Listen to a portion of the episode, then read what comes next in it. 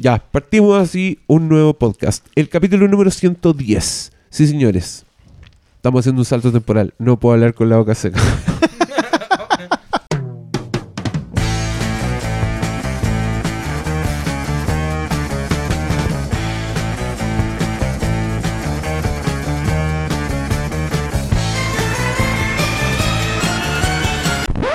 Bueno, ustedes no ven Penny Dreadful. No. Puta. Es buena. Yo, yo creo que sí. O sea, Yo la- no- eh, es de las que deberíais tener ahí aguachaita. De las que deberíais estar viendo. Ah, ya, bacán. es que, puta, las series son una inversión. así así me es siento hoy en día. Siento que Inversión de tiempo. no puedo empezar a ver una weá que va a ser mala. No me puedo dar ese lujo. No puedo perder cinco capítulos de una de serie en una weá que es mala. ¿Me cacháis? Entonces, quiero, yo- quiero ir, quiero ir a las weas muy, muy probadas. O que me tinquen demasiado. Y Penny Dreadful estoy, está así como en, en tierra media. Yo puede ser mala, puede ser buena. ¿Cuál? The Americans. No, esa sí. Esa sí o sí. No, esa es, yo, es lo mejor que estoy viendo en la tele. demasiado bueno. ¿En qué, va- en qué temporada hay? No, que el principio de la última. De- Malo, ya empezamos, el- ya, empe- ya estamos grabando, por si acaso. Todo esto es material usable. Qué weón más weón. Eh, ya, recomendando Penny Dreadful, el amigo Cristian. Así parte este programa, improvisado, sin pauta y ¿qué tanto? Vamos a hacer una pausa, le aviso en cualquier momento porque nos puede llegar un, un cierto pedido que hicimos y que también es, eh, es cortesía de ustedes. Está. Así que En un, en, en un servicio de entrega Pero perfectamente muchas- legal. pero ¿ah? que es comida. claro. muchas gracias. Sí, vamos a celebrar con- el día del completo. El día del toco. Como corresponde. Que hoy, yo quiero saber por qué hoy día es el día del completo. Porque ¿Qué el- pasó? la promo de Doggies dice que sí. Yo creo. Más encima, la weá más. Perdón, o, o sea, si usted es señor Doggy y quiere invertir acá, pero tengo que decir la verdad. Es una mierda, Doggies. No, Doggies no va a ser auspiciador ni aunque nos tiren un millón de dólares. Se los digo al tiro, porque este programa no se vende. Y Doggies es una mierda. Y ahí sería toda la opción que hubo de tener auspicio, aunque fuera con una mayonesa que sabe a plástico. Es que yo el otro día pensaba que también podría existir algo así como el, el auspicio inverso. Como el que te paga para que no lo nombres más. Claro. Entonces yo tenía la esperanza de que con Hoyts Sí, nos pasara ese- eso. es muy probable que en algún momento así que, weón, por favor, nosotros les pagamos, les damos entrar lo que quieras, pero no nos nombren más. no queremos más las historias de ese pobre hombre que fue a ver el libro La Selva a nuestros cines de mierda. Queremos silenciarlos. ¿Cuánto? Y ahí nosotros, venga, venga el dinero. Nuestro silencio Aquí vale. estamos, nos vale tres entradas de Alice en el País de las Maravillas. Pase libre al IMAX. Listo. Listo. Nunca más Sí. nada. Nunca más nada. Eh, bueno, Hoyts, eso igual fue como un 13-13. Ese fue un langueteado. Ah, ah, aquí dejamos la puerta abierta. Eso, eso no más vamos a decir. Y con Doggies también. Ya, pero todavía no llegó, así que Cinehoid de mierda. Va a ser un programa libre. Tenemos hartas cosas de qué hablar. Tenemos hartas preguntas en el Facebook. Y hoy día va a ser. Parece que no va a ser lo importante porque no estábamos preparados realmente para sortear hoy día la rifa. Faltan, faltan dos cosas. Eh, Sí. Faltó un premio y faltó que el tarro Durán no llegara como tiene que llegar. Y, Para poder mostrarlo. Próximo número. y, y no te- y yo no. Y, no- además no está en nuestro poder en la lista. que es fundamental. No, pero eso está en Excel. O sea, Ah, al ¿sí? final hay que tirar la cantidad de números. No ¿Es importable? Mm. ¿Podemos, podemos revisarlo Ah, Debe online. estar hasta en Dropbox. Ah, ya, perfecto. Ah, ya. Ya, bien ahí. Bien ahí. Usando la tecnología como corresponde. Y lo primero que vamos a. De lo primero que vamos a hablar hoy día es de noticias ñoñas. Eso me gusta. Partir con noticias. Noticias. ¡Ñoñas! Aquí. Auspiciado por Salón del Mal. El único sitio que cumple nueve años informando la verdad. Hola. Con su Las conductor. noticias. Yo. A mí me, me da risa. ¿eh? Igual me lo pregunto, porque uno siente ya que el, que el nerd triunfó en el sentido de que se amplió demasiado a la cultura popular y algo que puede pasar en un cómic sale en las noticias. Esa weá eh, a, a mi yo adolescente es algo impensado. Así que alguien, ¿por qué los medios masivos Weón, cuando éramos van a estar chicos. con- de- Pero en tuyo adolescente había no, pero cuando éramos chicos nos calentábamos porque salía el tráiler de una película en las noticias que era una weá muy rara. Sí, porque te hacían la nota del estreno. Esta semana se estrena. tar", Y uno ahí como, conche tu madre, este es mi momento. Y ni siquiera era para el episodio 1 habrá salido bien harto rato en el tráiler, pero otras weas que eran muy importantes, nadie las pescaba. ¿Qué era importante Sí, al lado de Star Wars? Yo No importante al No, lado pero de Star Wars. otras, otras películas Pero que para que, para que y yo- cine, como po. empezaba la transición, yo me acuerdo de un día haber ido eh, pasando por uno de estos tiendas que eran como para millonarios, en mi mente, donde vendían weas Mac. ¿Cachai? Ya. Y tenían ahí en, en display los computadores y uno de los computadores te, te- estaba rotando permanentemente el tráiler de El Señor de los Anillos, de la Comunidad del Anillo, la primera. Y tú ves pasando y te caes parado en la wea ahí solo para ver más el. Porque- y ahora podéis ver tráiler en el teléfono, así en el metro, como muy Te llegan las alertas. Te llega una alerta que aparece un trailer, lo veis lo veis en un segundo y es como, sí, está buena la weá. Y lo Sí. analizas cuadro a cuadro. Bueno, ese es el momento en que vivimos. y la cosa es que apareció hoy día en las noticias, me aparecieron los titulares. ADN Radio. onda, el Capitán América sería un agente de Hydra. y no había que explicar el titular. ¿Qué pasó con eso? No había que No explicar. había que explicar eso, el titular. sería, eso era todo. No es como. Era el ulti- la última página del cómic, donde era el medio spoiler. De un cómic que sale onda hoy día. así, Salió ¿no? hoy. día en Estados Unidos, ni si- lo podéis comprar como por Comixology, Ya. pero es como contar el final del, de Hodor, pues weón. es un es spoiler en la misma línea, es todo, entonces claro. la, la gente alega por la- los spoilers de la serie, chucha, y esto del cómic no hubo. Cero Pongamos- respeto. Pongamos en contexto el, el tema, un poco. O sea, el contexto es que los medios igual quieren el click fácil. Absolutamente. O sea, yo no sé qué tan click fácil es cuando tú en el titular decís que. No, pero Todo. Juanito Pérez que No, pero- vio la película se va, se va a interesar en meterse ahí. Uy, ¿por qué? Es que hoy en día el spoiler en los cómics está todo pauteado por prensa. O sea, yo hoy día estaba viendo el Twitter del guionista de Capitán América, Nick Spencer, y él posteó durante el día eh, tres notas de prensa con los medios más relevantes, digamos, de Entertainment Weekly, eh, de Hollywood Reporter y yo, otro más. digamos, pero Oye, espérate, una pausa. Yo quiero aprovechar este momento con la boca llena, lo siento. Pero me quiero despedir de mi amiga Tere. Que mi amiga Tere es una auditoria de este programa que lo, histórica, lo he escuchado desde el principio y que siempre me dice, siempre que se ponen a hablar los nerds, yo lo apago. Entonces, este es el momento en que yo le digo, adiós Tere, gracias por escucharnos. Sigan hablando. Llegó la hora de... Solo farewell. Chao Tere, suerte. Escúchanos el próximo igual. Bueno, Podríamos partir todos los capítulos así. ¿no? Dependiéndonos del Hasta claro. que asuma ya y, y nos escuche. Claro. No va a pasar. No, no. Pero lo que tú estabas hablando, igual las compañías tienen como tratos especiales con ciertos medios. Por ejemplo, Claro. DC tira todo por el, el USA Today. Entonces, Que es de la misma Warner, ¿o no? Puede Debe- ser que Time. Mayor tenga algún peso en ahí, eso. claro. o Turner, que es la misma. Claro, Sí. ¿cachai? Eh, pero bueno, está todo pauteado de antes y, y tiene que ver también con que las compañías hoy en día están partiendo de cero en, en las historias, digamos. Ambas empresas Marvel y DC están haciendo como una suerte de reinicio de las historias. Otra Eh, vez. Otra vez, digámoslo, pero evidentemente este el año de- ha sido el año que más frente a frente han estado las dos grandes compañías, claramente. O sea, no solo lo del cine se está extendiendo también a los cómics en, en esta, en esta forma de, de tratar de captar nuevos lectores. Y mientras... O sea, más lado- que nuevos lectores, nuevos consumidores que te compren la película, el cómic, el videojuego. Idealmente, claro, poder partir de, desde un número uno o algo así.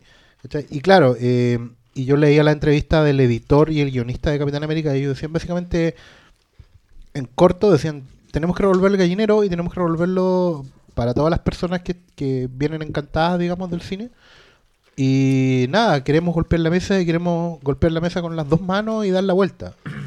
Básicamente eso. Entonces hicimos derechamente lo más impensado que podíamos hacer. Que era, ¿Pero qué es? Que es básicamente hacer suponer que el Capitán América desde niño ha, ha sido un agente durmiente o no, no entendí muy bien eso, de, de la organización terrorista Hydra. Conche tu madre. O sea, te dan a explicar que hay, hay muchas células de Hydra. Entonces hay una de controlada por el cráneo rojo, otra por el barón Semo. Que serían los más nazis. Sí, digamos. y también quizás hay otra que en donde está... Claro, de hecho, lo, lo que explicaba, para terminar el con- la constitución, lo que explicaba Ex- Spencer y Brevoort, que es el editor, básicamente era que ellos querían también darle un giro a Hydra como una organización que hoy en día está más cercana a ISIS que a los nazis.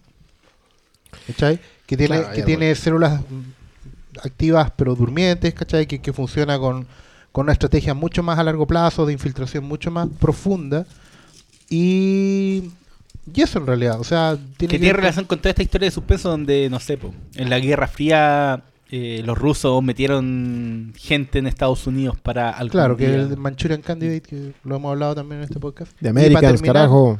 Y para terminar el tema, un poco que también tenía que ver con eh, lo que proponen ellos desde Marvel, tiene que ver con que, bueno, vamos a dar vuelta al símbolo para ver, en el fondo, por negación, ver qué es lo que más destaca al, al, al ícono en este caso. ¿Cachai? Entonces, tiene que ver con volverlo... Y tiene que ver con vender una historia que va a durar cuánto, un año y para volver al statu quo. Si al final uno que lee cómic no- sabe que no todo va a volver Exactamente. o se lo pueden sacar de la manga que era un plan escondido. Por más Entonces, que el guionista diga que no es un clon, que no es una historia imaginaria. y no que es es la- Steve Rogers que está consciente, pero la weá es como sabemos que va a volver al statu quo porque hay unas películas que va a salir en tres años y que necesitan al Capitán América de siempre. Pero igual yo quiero decir que por eso es. Por eso también se traspasa a, todas las- a todos los medios, pues por las películas. Es por la, no- es por la implicancia de que, que el- las los hueones que estáis viendo ahora en el cine, en verdad, es el malo. Y fíjate que hay un efecto, La hay un intención de efecto- ADN, creo yo. Un efecto colateral que no es menor, porque lo de Hail Hydra y toda esta cosa de sí, tú también, ¿cachai? Eh, se traspasó desde la película Winter Soldier como una suerte de meme cultura comentar, sí. popular. Hoy día la, gente entiende lo que Sí, significa po. Hail Hydra y hay tallas con eso y... Y, Y en todas las fotos que hay alguien diciéndole algo como de cerca, Al oído. le ponen. Hay una muy buena, de Entonces, Putin. claro. Entonces al final tenéis una historia que, claro, se basa en un meme, si queréis, de internet, pero es una historia. Y la están vendiendo. Y bueno.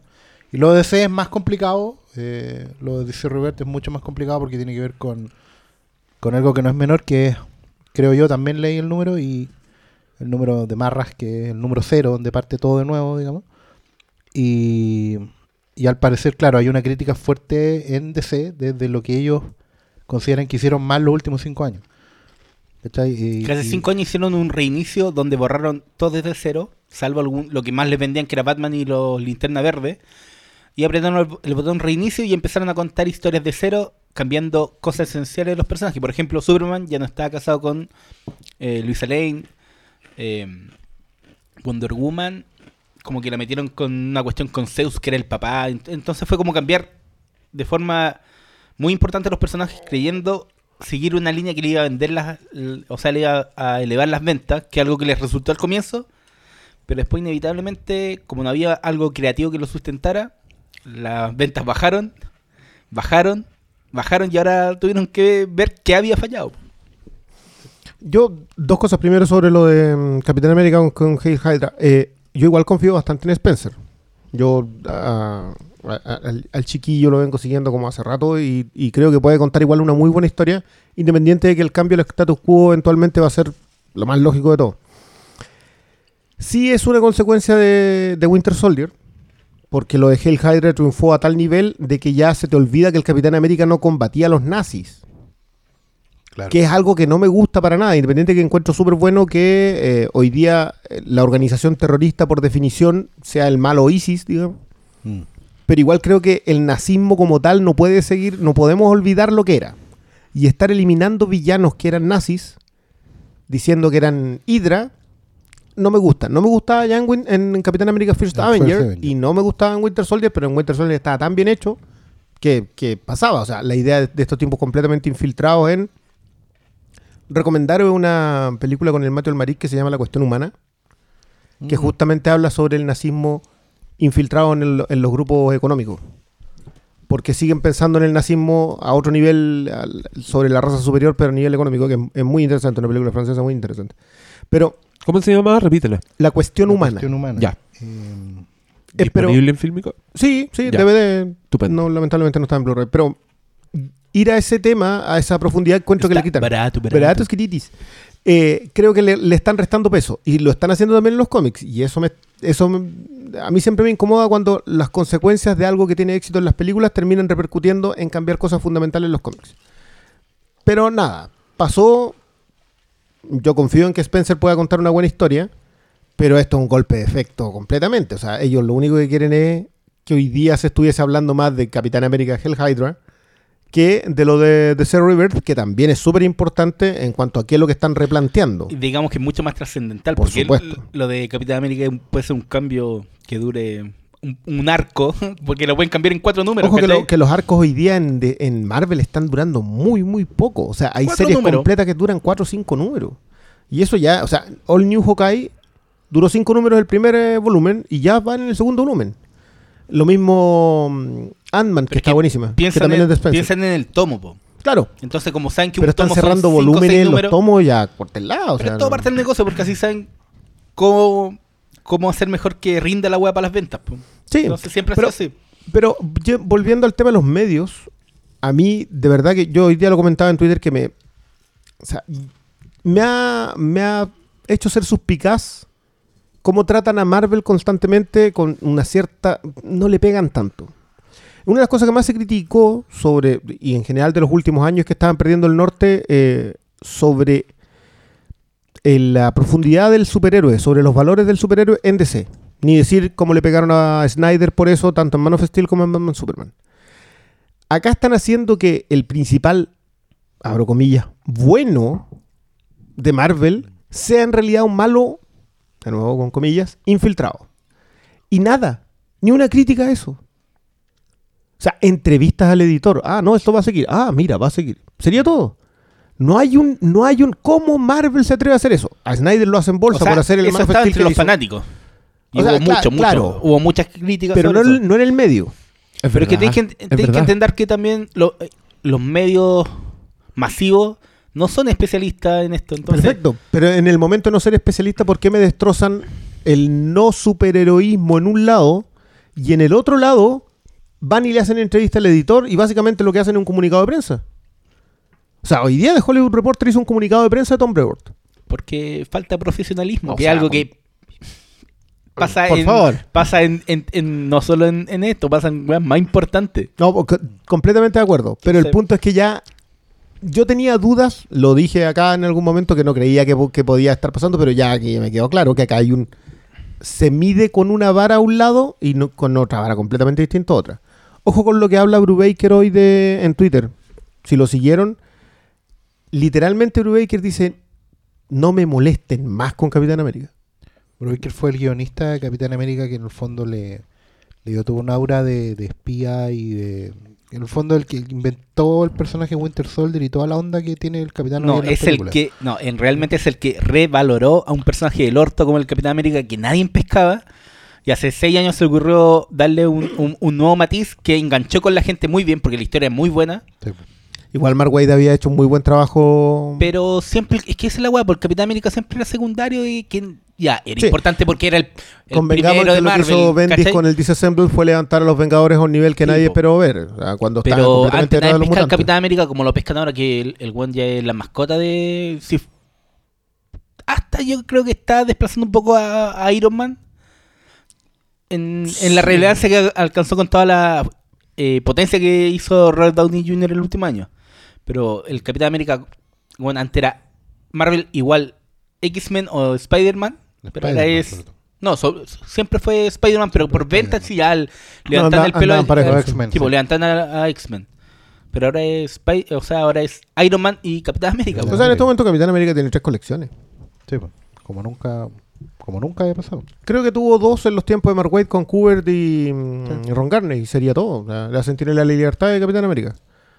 Pero bueno, ya estamos, estamos excavando donde nos deberíamos. Vámonos a Sí. Reverte y cerremos esa parte. Pero era parte de las noticias ñoñas, pues que ahí Sí, quedaba la cagada con el Capitán América. Y Por un cacha pa' lado. donde se arrancaron con la pelota. No, no, Llegaron no, no. hasta- Sigue siendo. Como siempre. Pero también otra de la noticia era Rebirth, pues. Era Sí. ese lanzamiento de DC y todo. Yo, yo, yo sé que todos ustedes lo leyeron. Sí. Ya, pues cuenten. Cuenten la dura. Que expliquen Bueno, qué Mal- significa. Malito se mandó un extenso análisis en el Salón del Mal. Ahí- Sí. Ahí están todos. ¿Quieren saber lo que pienso? Ahí está. no, o sea, es que este es un Gracias Uno- por su interés en el diálogo. Eh, me no, queda mira. claro que están tan- súper felices lo con su rol lo- aquí. Lo importante de esta weá es como. La base que uno tiene que tener clara que desde 1985 desea cada cierto tiempo ha hecho reinicios de su historia porque tiene, no sé, pues 50 cómics y tiene que calzar una continuidad. Entonces cuando hicieron el primer reinicio, como que no calzaba lo que escribía un autor con lo otro y con lo que había planteado antes, entonces sucesivamente han hecho como tres o cuatro reinicios chicos hasta el año 2011 que hicieron eh, el, el último que fue Flashpoint, que fue un evento con, en donde Flash como que cambiaba el pasado y se crea una línea paralela. Y ahí, con ese evento hicieron, ya vamos a partir de cero porque esta weá ya no da para más. En ese proceso, las ventas subieron mucho, de, de hecho desplazaron a Marvel, y después, creativamente los cómics no resultaron. Y hubo muchas críticas de que todos los personajes habían perdido el norte, y salvo Batman, que el que siempre está Porque es Batman. porque es Batman y, y si DC se mete con Batman y lo, lo deja mal es como, weón, cierre la puerta y pongan el, ca- el candado. La sola idea de los tres Jokers hoy día a mí sí, me parece que sí. Y ahora le- les resulta con un par de cómics, también está la Liga de la Justicia que también es de Geoff Jones, que este ejecutivo, escritor, guionista que está encargado ahora de las películas y la televisión de DC. Y el buen dijo, ya, ¿sabes qué? ¿Qué está mal aquí? ¿Qué, qué hemos hecho mal desde que hicimos el reinicio?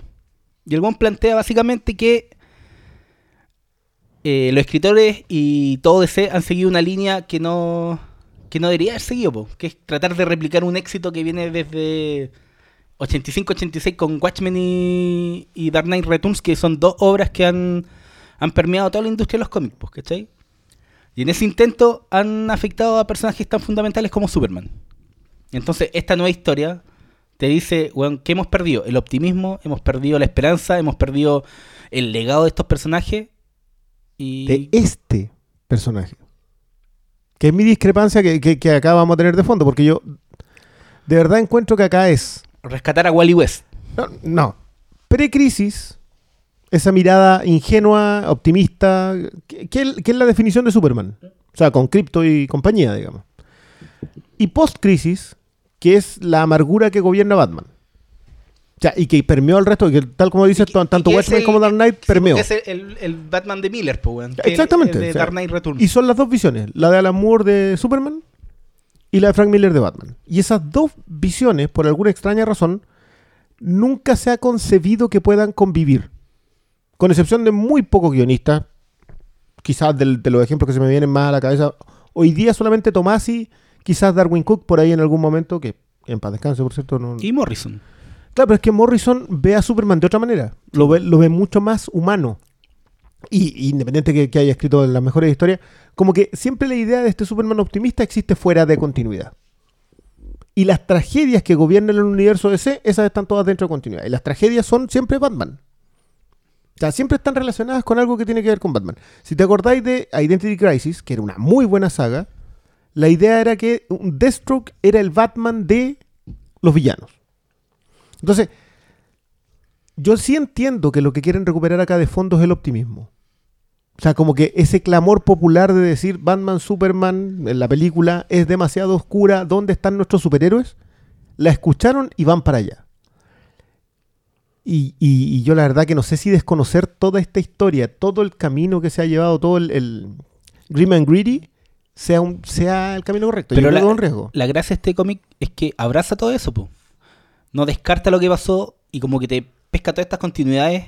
Claro, el multiversity como sí, tal. po, y te lo, te lo adoptan todo. Por eso ahora te muestran como una historia en donde Wally West recuerda lo que era cuando Kid Flash. ¿Cachai? Que era antes Sí. de que muriera Bar- cuando pasó la crisis en Tierra Infinita, murió Barry Allen, Sí. po.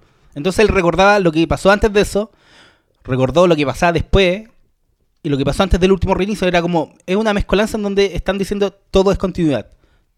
Que es un, un anhelo largamente esperado por varios guionistas. ¿Qué es lo que hace Marvel? Pues si Marvel nunca ha tenido un reinicio salvo esto que fue momentáneo. Y ¿Lo de el, Secret Wars? y el sí, po, y antes tuvo lo del Reborn Reborn. que, que el- duró un tiempo y, lo descartaron, po. No y es como no era- ya, no olvidémoslo. ¿Cachai? Pero nunca duró más de eh, un año esa wea. Oye, ¿y esto de Rebirth qué es? ¿Es un Mira, Es un número especial. ¿Es Mira, una resume- historia? ¿Es, es una, es una novela Mira, gráfica? no, No, es un cómic de 60 Un cómic páginas. de 80 60 páginas. Pero a mí me, lo, lo más destacable de esto, creo yo, que es el reconocimiento explícito a un fenómeno que se venía permeando hace un rato, porque ya es un hecho.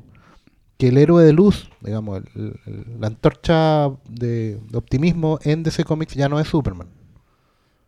Que el héroe más importante es Flash.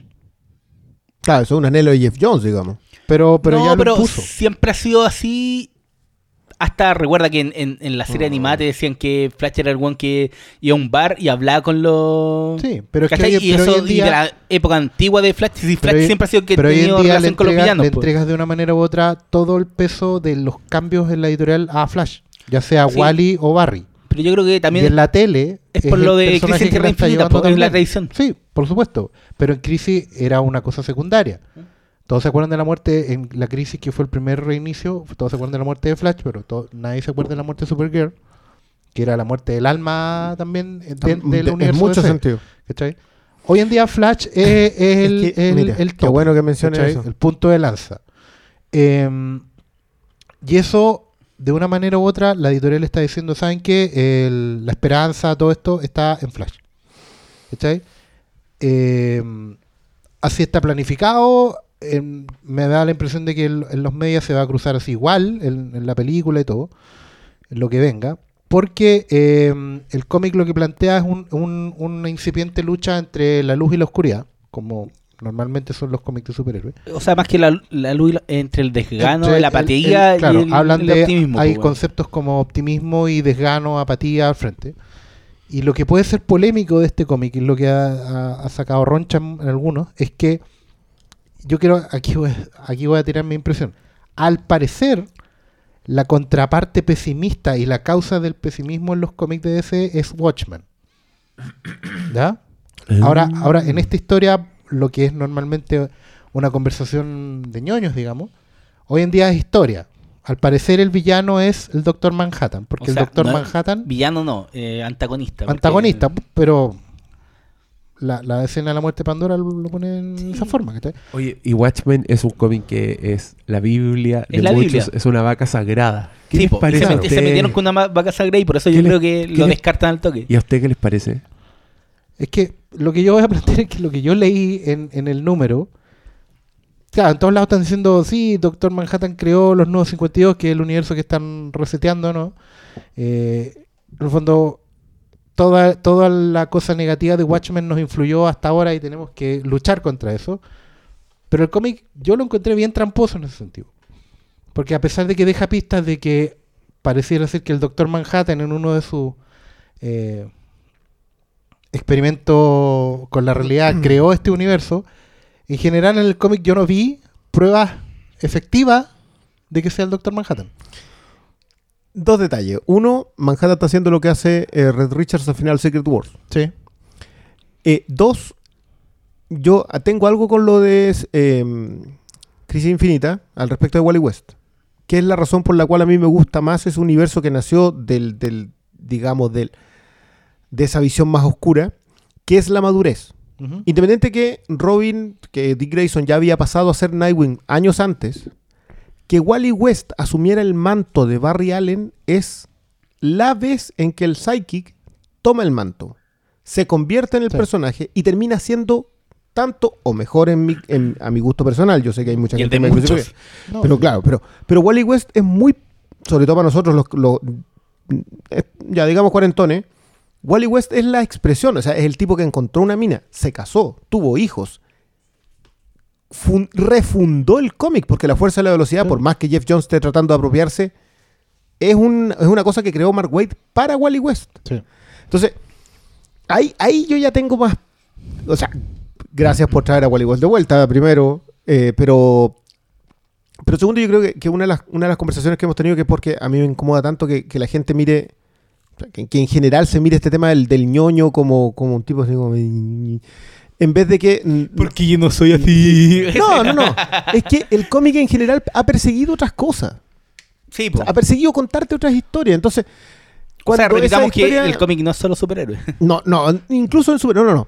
No, sí, El- con pero- los calzoncillos por fuera, Sí. igual se ha contado historias sobre otras cosas. Independiente que lo- ya no toquemos la Biblia porque lo de, lo de Watchmen está. Independiente que ayer. ¿Cuándo fue que vimos No, la, la taquilla de Watchmen? Que era así, pero penosa. Uy, sí. Antes Pero de ayer terrible. revisamos así la taquilla histórica de la película Watchmen. 200 Y- millones. y perdieron más plata que con Mad Max. Sí, Dios mío. como 70 No, sí, millones. como 70 millones de pérdida. Y, y de las adaptaciones que se han hecho de Alan Moore, es la menos mala. La que me- menos mal le fue Sí, la pero taquilla. era, era categoría En cuanto a taquilla, en cuanto a taquilla, Pero era categoría otras- R. A mí, yo creo igual, igual creo que Zack Snyder se rajó con como con la buena fe que le tienen igual. Como que sus películas después de eso igual le pasaron las llaves del reino, ¿cachai? Sí, al- algo Y- debe hacer el hombre. Y yo creo que pasa lo mismo con los guachos, que también se mandan un cagada detrás de otro y después 200 millones de dólares para otra. Bueno, ahí está. Ahí, sí. Eso, Era buena- saca otro Matrix. Era buena Matrix, denle. Sí, ahí hay crédito igual. Yo creo que Matrix le ha generado tanto a Sí. Warner que el crédito como para rato. Pero volviendo a lo, a lo de Robert, yo encuentro igual riesgoso. En realidad la expresión que yo ocuparía es peligroso entregarle tanto poder a, a Jones. Pero es Yo- que Jones ahora ya. Pero Jones no va a escribir más cómics de aquí hasta cuánto. Sí, pero es que yo ya hablo, hablo de las otras llaves del reino. Ah, de las películas. O sea, El ya. guionista de Revert es el actual ejecutivo en jefe de las películas en DC. y un pilar en la televisión. O sea, si el ejecutivo que escribe este cómic tiene esta visión del universo DC, lo más probable es que se traspase a las películas. Sí, y en el fondo es lo que todos quieren. Todos quieren que, que todos que la quieren ver, todos quieren pidiendo, nuestro claro. Marvel. Sí, todos ya quieren ver Claro. las mismas películas. De una manera u otra. Ya, bueno, en, en No. Rebirth hay una escena No. ah, que es de Batman Superman, que es la de Wally West hablando con, Con con. Wayne. ¿En serio? Sí, Ah, parece, la, la sí, secuencia que es Tengo eso. que leer esa O sea, weá. no es, es Barry Allen. No, no, no. eh, No, Wally West, aparece. cuando Wally, Wally, West ayúdame. llega a pedirle la ayuda a Wayne, tú. pidiéndole lo de la carta de Thomas Wayne, Ah, la misma ya, escena, no, estaba claro. mezclando con Batman Superman. Claro. Ya, no, claro, pero en la otra, en Batman Superman es Barry, pero acá, sí, digamos Sí, que es. Flash pidiéndole ayuda a Bruce la Wayne. misma escena. Es la misma escena. Sí. Entonces, de verdad que yo, yo sé que todos celebran, no, qué bueno que Jeff Jones y que se vaya Snyder y todo.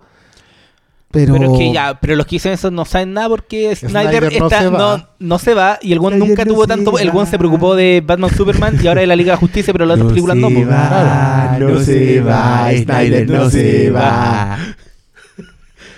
Ay, Dios mío. Pero el punto es Las que. cosas están cantando. Deberíamos, deberíamos estar haciendo streaming de esta weá. Hagamos, pero- hagamos streaming. Para ratito, Ah, para las preguntas, para las preguntas, vamos a hacer. completo. Para los amigos no, que así como vamos. Oye, yo estaba aquí hablando en línea con, con la página para que estoy reclamando. ¿Dónde están los tocomple? Claro. Perdieron el- la oportunidad de ser. Sí, podría. Auspiciador. Auspiciado, sí. Bueno, yo lo de nombrado. igual hay fe. No, yo creo que es una buena idea. riesgos. Salvo que hagan del Doctor Manhattan algo que no es el Doctor Manhattan. Ese, ese tema me preocupa Ese, bastante. esa es mi, mi primera preocupación. ¿Pero qué es el De doctor hecho, te tengo que preguntar algo. Pero es que espérate, tú en la nota que hiciste en salondelmal.com, visítenlo, hay un... Tú tomaste unas cuñas de Jones, creo. En, me la, equivoco. en la nota anterior, pero entrevista, ya sí. no me pregunté ahora quién. No, pero, pero él habló de que el Doctor Manhattan encarnaba cierto cierta distancia con el mundo, cierta apatía. Verse- algo pero de eso, sí es, pero eso es el Doctor Manhattan en Watchmen. po. Si un, un es que, que- está alejado de, del ser humano y que bueno, no, no reconocía nada en, en el cómic. Está bien, pero, pero ojo, pero al final sí, po.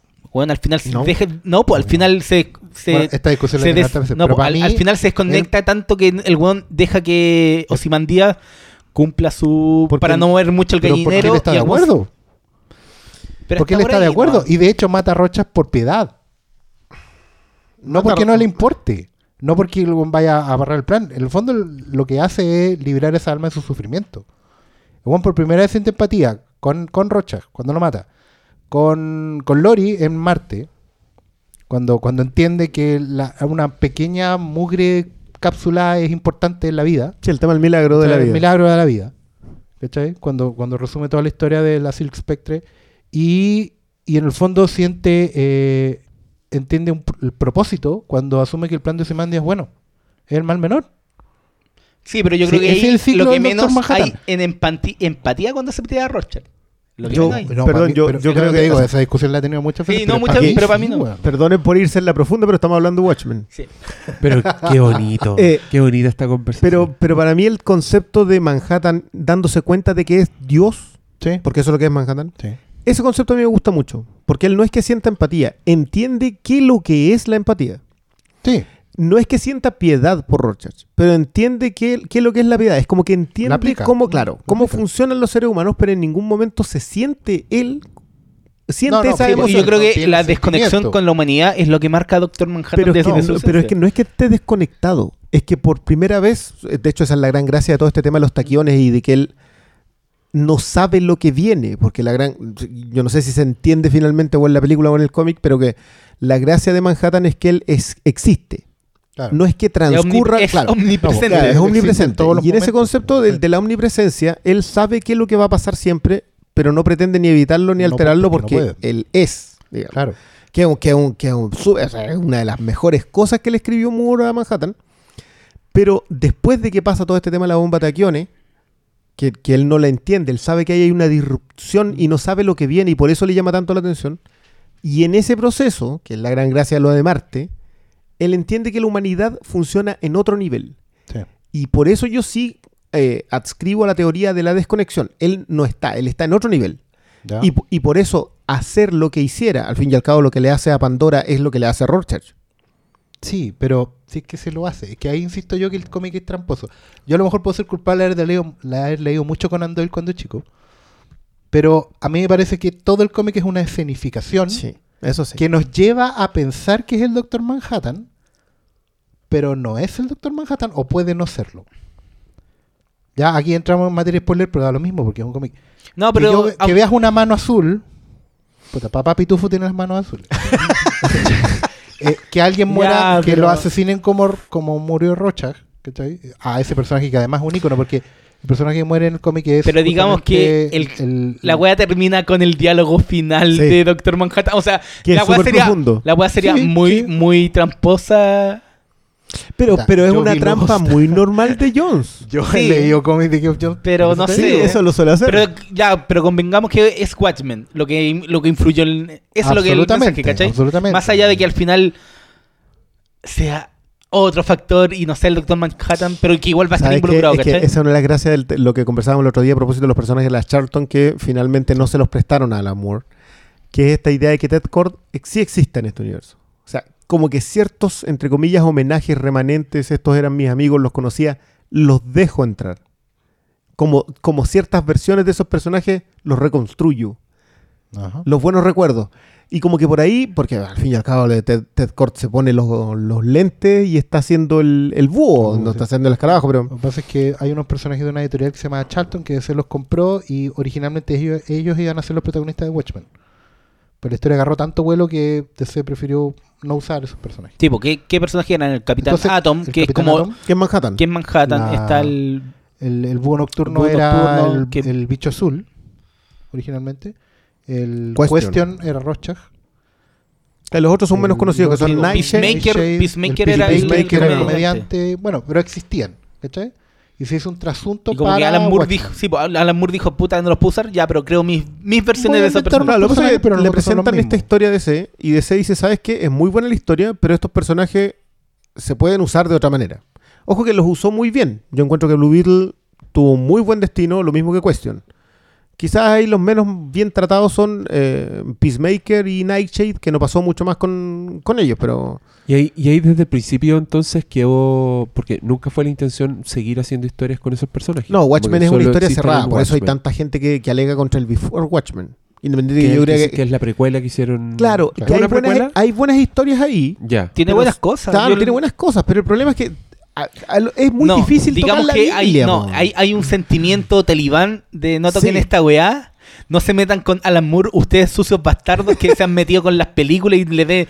¿Cachai? Es como un sentimiento de defendamos a Alan Moore de parte de un gran sector de los fans que se niega a cualquier cambio, cualquier Y cosa, aunque sea una buena idea.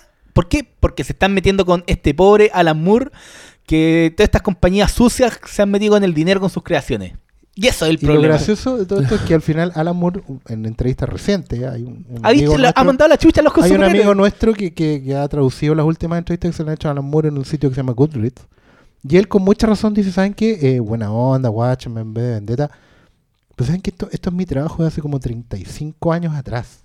Ah. ¿Alguno de ustedes todavía idolatra algo que hizo hace 35 años atrás? No solo eso, el buen ha descartado su propia obra contra la broma asesina, que es algo Sí. que todos los, los ñoños elegan de un puesto. Y el Pero dice, ¿sabes no, qué? A mí no me gusta mucho y creo que hice historia". mal la wea con Y- Batman. Y, y es verdad, o sea, tú miráis 30 años para atrás, eh, como los- tus primeros dibujos, tus primeros Sí, escritos, tus primeros... y es como, oye, sabes que yo como que avancé en la vida, que ya, o sea, buena onda, pero me importa nada lo que hagan con ellos. Eh, O sea, él, fue, él- él lo dijo una vez verdad, que lo yo- único que recibe de DC es cheques. cheque el resto no le interesa y los nada. cheques los rebota, creo que se los rebota no sé dónde. Pero... Pero nada, o sea, no- y está bien, el, el tipo está en otra. Ha hecho muy buenos cómics después de eso también. ese argumento me dijo en el suelo, porque en realidad, ¿sabéis que en realidad es caleta de tiempo atrás? Y el Sí, no, escrito lo- los comiqueros no superamos el más. 86. Hoy en día va a sacar su novela, ¿cachai? Que lo tiene muy orgulloso, que para él es lo mejor que ha escrito. Una novela como de dos mil y tantas páginas. Sí, la famosa novela de un millón de palabras. Que se demoró como 10 años en escribirla. Entonces el loco está en otra, bueno. Es como que te pidieran así, ¿sabes qué? Oye, ¿te acordáis de un poema que escribiste en el colegio? Es como, sí, era bueno, pero, pero, eh, loco, lo escribí en el colegio. Pero es rara esa parada, ¿Sí? pues si el weón igual de cachar que sus obras son súper complejas y son súper ricas y tampoco es como una, un borrador que el weón que se olvidó también. Claro, es, lo una obra, que- es una obra que el loco completó, ¿cachai? Como en algún en su momento de haber sido súper importante para Claro, él. pero Entonces además también él también es, bien viejo culiado loco su que- parada. que también a él le traen malos recuerdos. ¿Cachai? Porque en realidad también harta, harta sangre corrió por culpa de esas cosas. ¿cachai? En general terminó peleado con todas las editoriales grandes, por, por locura o no, pero, pero terminó peleado, ¿cachai? Por el tratamiento que le los personajes, por lo que se hace. A él le dolía en un tiempo, ahora no tanto, pero yo lo he leído más o menos con el tiempo. A él hubo una época en que le dolía mucho lo que se había hecho a raíz de Watchmen. A él le dolía el Grim and Gritty. Y de hecho inventó toda una línea de Mm. superhéroes que era como lo que a él le gustaba. ¿Cachai? Y creó la, bueno, la liga un poco de los hombres extraordinarios tiene que ver con eso, pero todo lo que hizo en ABC Comics, que como que se creó Eso, un eso sello más para él. que, la Y- Liga y tenía así como puros cómics de los años 50 y cosas muy optimistas y muy siempre con una vuelta a tuerca a lo Alan Moore, pero era decir, saben que no, no es lo que ustedes están haciendo, es esto lo que deben hacer. Si van a ser superhéroes, háganlos así. Y terminó con eso y como que ahí la mía sus heridas, pero en un momento, un tiempo le dolía harto el tema de, de, de que en el fondo habían malentendido Watchmen. ¿Cachai? Que Watchmen era una, una visión pesimista de este mundo, pero que terminaba de alguna manera u otra optimista. Pero nadie había entendido eso. ¿Cachai? De hecho, termina con el pueblo puede cambiar esta po. Que Pero- como lo vamos a publicar, va, va a quedar como un rastro publicado en la prensa y ojalá que la, la gente lo pesque. Sí. Sí. ¿Sabes qué? Qué bonito. Qué, qué bueno esto, sí, qué bueno esto que hablan porque yo de alguna manera siento, vuelvo a insistir con el tema de la madurez. Yo creo que el, el 86, 87, que fueron estos años espantosos para un comiquero, porque cuando, cuando todos hablaban acerca de lo horrible que es el, el- Superman de mm, Snyder, yo siempre voy al, a qué lo que debe haber sido para el tipo que seguía un Lex Luthor que andaba con una armadura morada y verde, verlo convertirse en un hombre de negocios gordo y calvo y absolutamente despiadado. Y, y lo mismo con un montón de otros personajes que se los cambiaron completamente en tres años. Y fue 85, 86, 87 y cambió todo. Y creció todo y maduró todo.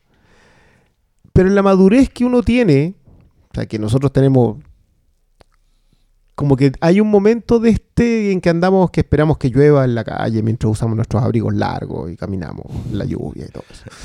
Y se nos pasa y, y también crecemos. Y yo creo que es muy largo el salto. Nos, nos hemos demorado, o sea, la industria comiquera se ha demorado casi 30 años y los fans comiqueros se han demorado casi 30 años en asentar todo eso, en asentar esta parte gris, esta- el, el, el grim and gritty. Y como que abrirse de nuevo al optimismo. Yo lamento tanto la muerte de Darwin Cook en ese sentido. Creo que él estaría tan feliz con la oportunidad de, trabajar algo- en esto. Sí, O sea, y, y como de de hacer un aporte a, a no era así. Claro. Independiente de que lo que un Superman de Cook en estas condiciones. De hecho, él, él tuvo Sí, en po. algún momento una crítica bien, bien fuerte a DC con eso. ¿Cachai? Que en el fondo había tópicos que se estaban repitiendo, había cosas que no estaban haciendo, ¿cachai? Eh, enfoques que no estaban tomando. En el fondo lo mismo que estamos hablando. Que son las historias que tratan de, de explotar una y otra y otra y otra y otra vez porque es lo que les resultó una vez y creen que al- les va a servir de nuevo de batatazo. Sí, po. yo creo que hay que es como, oh, matamos a Superman, la, la weá vendió mucho, Bueno, ahora esta semana se lo volvieron Claro a pitear. Yo creo que hay un tema de comprensión lectora grande ahí. Es como decir, ¿saben qué? Ahí, Eh, ahí, solo ahí. solo ahí yo creo que... El tema ahí. pero, No, pero no. sí, enfoquémonos. Ponemos a hablar de la comprensión lectora, es la epidemia del siglo XXI, el tema de la comprensión lectora. Eh, todos los males del siglo XXI vienen de la mala comprensión lectora, todos. Eh, pero, pero sí, hay un tema de malentender las cosas. Eh, yo también, yo cuando leo el Dark Knight de Miller, yo también veo harto optimismo en esa obra. Lo que pasa es que... Sí, pero un optimismo particularmente antisocial. Sí, antisocial porque Miller no es una persona de abrazos, ¿cachai? Pero para mí... el- o sea, el- que, más que más que optimismo es resignación para mí en ese No. cómic. Hay, hay una... No, sí, hay un, hay un montón de... No, hay un montón de nosotros podemos hacerlo mejor. Sí. Sí, pero es como Y resignación de cómo están los pueden lugares. hacerlo mejor. Sí. Y los cabros pueden hacerlo mejor. No nosotros los viejos. Ese era el, el mensaje era sigamos adelante. A good life, good Pa' mí- enough. sí, para mí, para mí siempre Dark Knight se va a resumir en el guiño de ojo que le da Superman Al final. a la sí. chica Robin. No, para mí el remate tal cual, el, el- esta es una buena vida, o sea, Claro. lo que me queda de vida va a ser una buena vida una buena porque vida. puedo entregar esto otro. claro. Y el tema es legado otra vez y, y qué cosas que están abrazando, espero de Y buena el manera. tema del legado es algo. Eh, no, pues y el tema del legado es algo que marca mucho más a DC que a Marvel. Porque por algo hemos por tenido, sidekicks. por algo hemos tenido sidekicks que han tomado el, el- el relevo. Y en pues, más años de historia lo han hecho. No, y por eso yo creo que una de las cosas que más me gustó que en- después de Flashpoint, ¿cuál fue uno de los grandes errores? Haber sacado a, a Wally West. po. Sí. Y, en hecho, este, y en este número lo están. No, ¿sabes si yo- la cagamos. Le estáis predicando a, lo- a un converso. Yo, Ya, Wally ya, West por una nostalgia, Wally por una nostalgia malentendida, digámoslo. Geoff Jones era fan de Barry y quería a Barry de vuelta y no podía soportar que estuviera muerto. No podía aceptar la idea del legado. Y, y lo New 52 fue, ¿saben qué? Aquí no hay legado, aquí vamos a partir de cero. Y, y Kyle Reiner también se fue. Ya, pero que era para, para, para, para. Regresaron a Barry. Allen mucho antes del reinicio. Y No, fue. en y mucho para, antes no. No, si fue un año. Un año no es mucho. ¿Cómo que no? En un año podéis tener una guagua, weón. Es caleta de tiempo. te podéis casar, te podéis separar, qué Pero, sé yo. pero estáis hablando de 144 No, páginas, pero, pues no es nada. Pero digamos que en ese sentido fue una respuesta directa del éxito que estaban teniendo con Linterna Verde, que fue recuperar a Hal. Jordan, ¿cachai? Entonces no fue solamente porque hoy nos gusta Barry Allen. No, fue, Pero oh, ahí- nos resultó con Pero ahí también el hubo una mala comprensión lectora porque lo de Hal Jordan era devolverlo a donde, de donde había salido, pero siempre Hal. Claro. Lo de Barry era resucitar a un muerto, que es verdad, una cosa que se da mucho en los cómics, pero era una muerte importante. Y Y trascendente. trascendente. pues. Si los que mueren en Crisis Infinita, O sea, digamos que la No muerte de. Flash estaba al nivel de la muerte del tío Ben. Y era uno, algo que uno decía, sé que hay personajes que no deben volver, que uno era el tío Ben, el otro era Wally y el otro era Bucky. De esos tres, han vuelto dos. Bueno, y por ahí podéis meter a Gwen no, Stacy. Gwen Stacy. Para mí es más trascendental pero- Gwen Stacy. Gwen Pero, Stacy, sí, pues el fin de la. de la pero nada, yo, perdón, yo seguiría feliz en esto. pero no vamos a hacer Pero de esto un spin-off. No, pero, no, ya para que no sé, pues, hasta no sé cuánto llevamos, pero podemos hasta cerrar dando algo que no hemos hecho, que es recomendaciones de cómic, para que la gente que nos esté escuchando, Me parece. para Yo que voy. parece. y tratemos Por de que no sean las mismas a- weas de siempre, Batman, ejemplo, Superman. A Diego, a Diego le interesó leer River, ¿cachai? Y yo creo que yo puedo recomendar River hoy en día después de haberlo leído, después de no haber leído Pero no DC. Pero, o sea, años. sí, Pero ¿sabes que no tanto? No, sí, No, no pues tú no sabías que le perdiste todo. El. Jason era el Aquaman nuevo. Ya. El pero- Aquaman pre nuevo. Pero ¿sabes 52. que Sí, es pues un la cómic sí, la diseñado para, para captar nuevos lectores porque te presenta o sea, te funciona un si tenéis de plots, pero que, mm, ¿pa' si qué tenéis nociones básicas. Sí, pues si tenéis Yo- nociones básicas de lo que es La Watchmen. promesa es, si vamos a volver al optimismo, Sí. entonces volvamos a las historias sencillas. Y hay un montón de personajes nuevos que están partiendo. Sí. ¿Cachai? Hay cuatro capítulos donde hay un- unos guiños a los distintos personajes, Sí. ¿cachai? No es complicado entender. Si le echamos para adelante, si nos ponemos a escarbar para atrás, siempre vamos a encontrar caquita al lado de los huesos. Ya, recomendaciones. No, échate para adelante nomás. ¿Qué, qué van a recomendar? No Con- sé, yo, yo me fui de esta conversación Sí, hace mucho rato. hora, pero me estoy Y no trajiste ni los completos. Van a recomendar, no llegan los completos todavía, weón. Está en el servicio al cliente, Diego, reclamando mal. Ya, Una- yo, una- yo voy, a, Adelante. voy a abrir los fuegos. Eh, a propósito de lo de Jane Bond que salió hoy día, eh, todo este tema de que a la Gillian Anderson, una chica argentina, creo, en una cuenta en Twitter, hizo un póster con ella como James Bond, que Y se llamaba Jane Bond. Ya. Y lo retuiteó la Gillian Anderson y armó toda una polémica que hoy día incluso repercutió en diarios en, esta- en Inglaterra, diciendo que compararan ya la tontera que una cosa era ser liberal y otra cosa ser ridículo. ¿En serio? Sí, así de fuerte. Les tocaron el James No, Bond. no, no, Una que en Le to- Argentina le le, toca. tocó las pelotas A los ingleses, mira. ingleses, mira tú. Pero, ah, oye, aprovechando un poco, también hay, hay muchas campañas así como denle un novio a Capitán América. Que la weá en estos días crecido está- mucho. El- Que fue a el- propósito de la peli, no caché de dónde nació. que- porque Es va- que supongo nace de que la relación es un triángulo amoroso. Ya. No, yo nunca lo Es que yo no interpreté así. por dónde yo- partió. nosotros hablamos mucho del tema de la camaradería, la lealtad, No, el honor, visto- pero al parecer eso ¿Vos ya no, no Yo pasa. hace mucho rato que no me meto al submundo de Tumblr. Pero creo que hay, Sí, debe haber sí. mucho fanfic de Hay mucho que pasa en todo. sí, está- Desde Sherlock a weón, Bueno, Thor con una- Loki, toda esa weá. Sí, que son esas weas que aparecen de repente como ilustraciones hechas como con estilo de anime. Sí. Pero de Sherlock agarrando con Watson, de como- el Capitán Mira, América agarrando yo con no soy Bucky. no soy muy experto en anime, pero supongo que esta weá tiene un género que Es es, un yaoi. género, Es sí. el Sí. género ya hoy y esa weá como que expandió. pero a pero es una es como un subgénero del yaoi que es de fanfiction de eh, pareja de Cumberbatch y, y Wilson, esa es la weá. es un subgénero, sí. Eh, Ya, ya. yo a propósito de Jane Bond voy a recomendar una maravilla de Brubaker justamente del equipo, de hecho el equipo creativo que sacó a Winter Soldier, Capitán que América. es, eh, claro, Brubaker, Ed Brubaker con eh, Steve Epting y que se llama Velvet y que es una cincuentona, es una secretaria cincuentona del MI6 que termina siendo una ex agente. Entonces estamos hablando de una mujer con canas, ya en pasadito los 50, que es una viuda que tiene que volver por una serie de, digamos, inconvenientes dentro, de lo- dentro del, em, de la oficina, tiene que volver a ser una agente de campo. Fugitiva, etcétera, etcétera. Es una, una pequeña joyita, es una muy buena historia y de hecho fue como la primera vez que yo dije, se puede escribir esta gente, esta, esta agente que no sea Salt. O sea, que no sea una mina ultra super poderosa que las sabe hacer todas, sino que ahí. Muy investigación, muy Jason Bourne en el sentido de perderse. Es- eso es súper interesante. Si tuviese que recomendar algo relacionado con lo que hemos estado conversando, yo iría por eso. Parece. ¿Usted, Malito? Yo voy a recomendar a un autor que se llama Jason Aaron, que es una de las voces más importantes del cómic gringo del último año. El tipo tiene, actualmente está a cargo de los cómics de Star Wars, que están muy divertidos, pero hace mucho tiempo escribió una obra maestra, uno de mis cómics favoritos que se llama Scalped, que tiene una historia de indios en una reservación con un casino, con drogas, eh, traiciones, eh, doble agente. Piensen en Breaking Bad en cómic, ese es Scalped. Y de ahí pueden dar el salto a las nuevas cosas que está haciendo él, que es que está eh, Suit and Busters, que es una historia en el sur con fútbol americano, hueones racistas y carne. Y, y por decirlo de alguna. Entonces yo les recomiendo los cómics de Jason Aaron, pero especialmente Scalped, que es una obra maestra, uno de mis cómics favoritos y se pasó esa wea. Bueno, Breaking Bad Pero- en cómic y no, estoy, no le estoy poniendo color. No, para nada.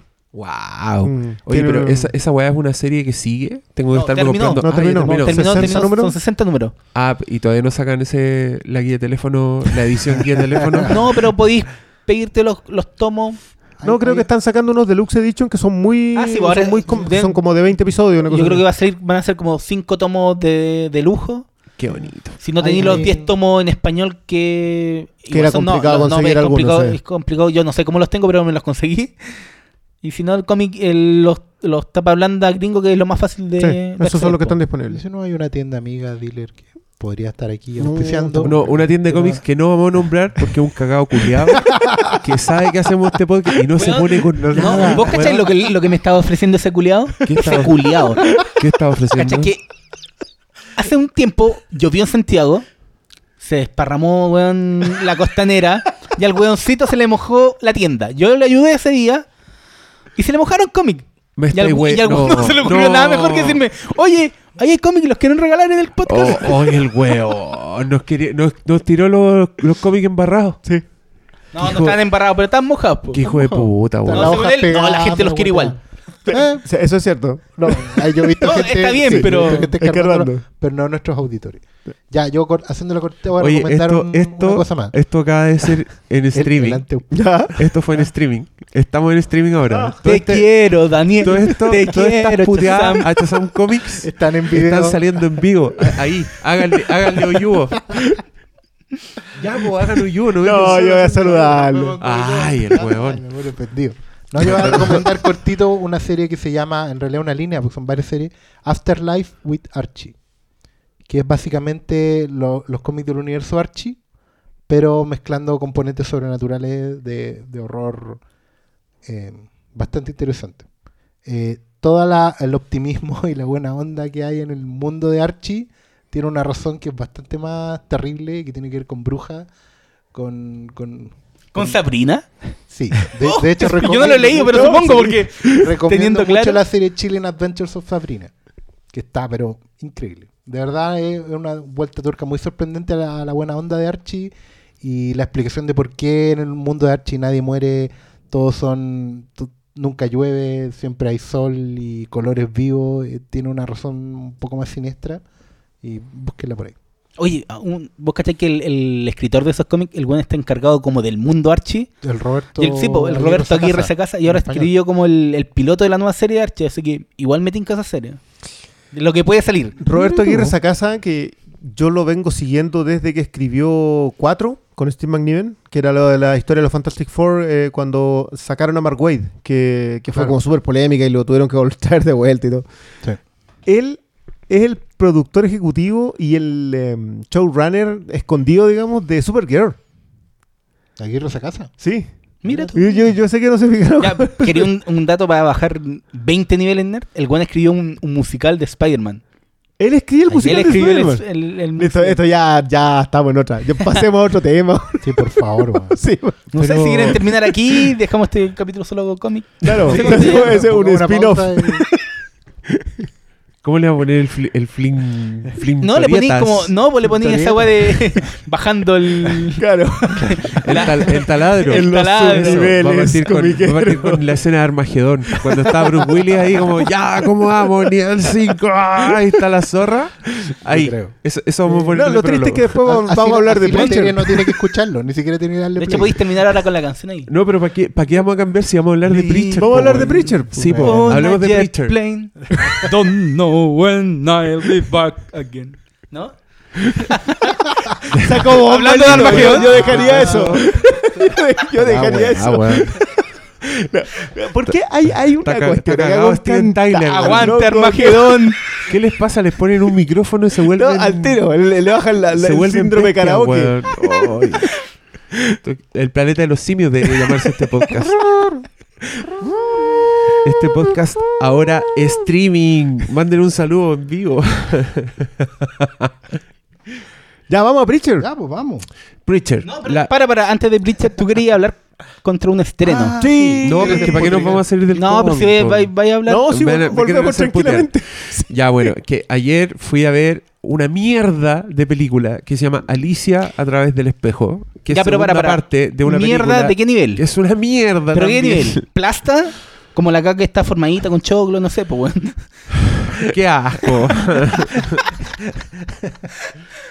es, es mierda, punto. Ya. La a la mierda que tú le hacías el quite en la calle, ya, eso es Alicia a través del espejo. Es una película que tiene todos los vicios posibles de las películas malas de hoy en día, que tiene fórmula apestosa, exceso de efectos especiales. La weá es vacía, es una película planísima. No podéis describir a ningún personaje. Nada, ¿cómo es Alicia? Eh, ¿Cómo es el sombrerero loco? Eh, ¿Cachai? Son personajes que no hacen ni una weá.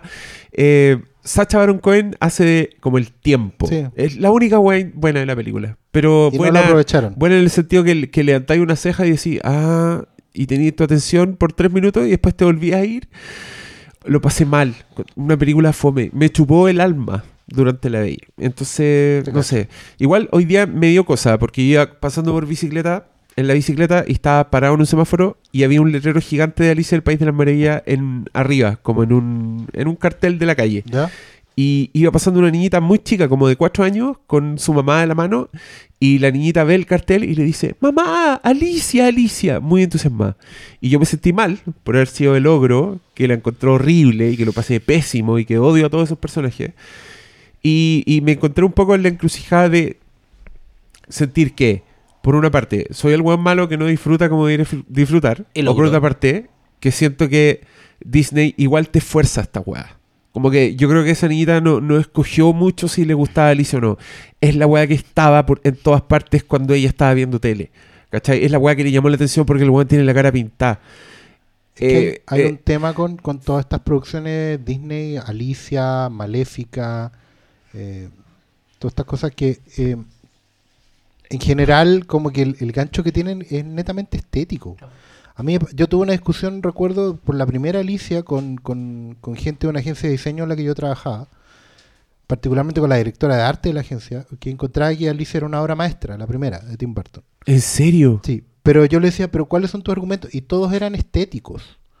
¿Cachai? En el sentido del el diseño de vestuario, eh, la, la pro- la puesta en escena, eh, hablaba puras cosas, pero, pero tú te das cuenta que ese personaje, Alicia, es súper...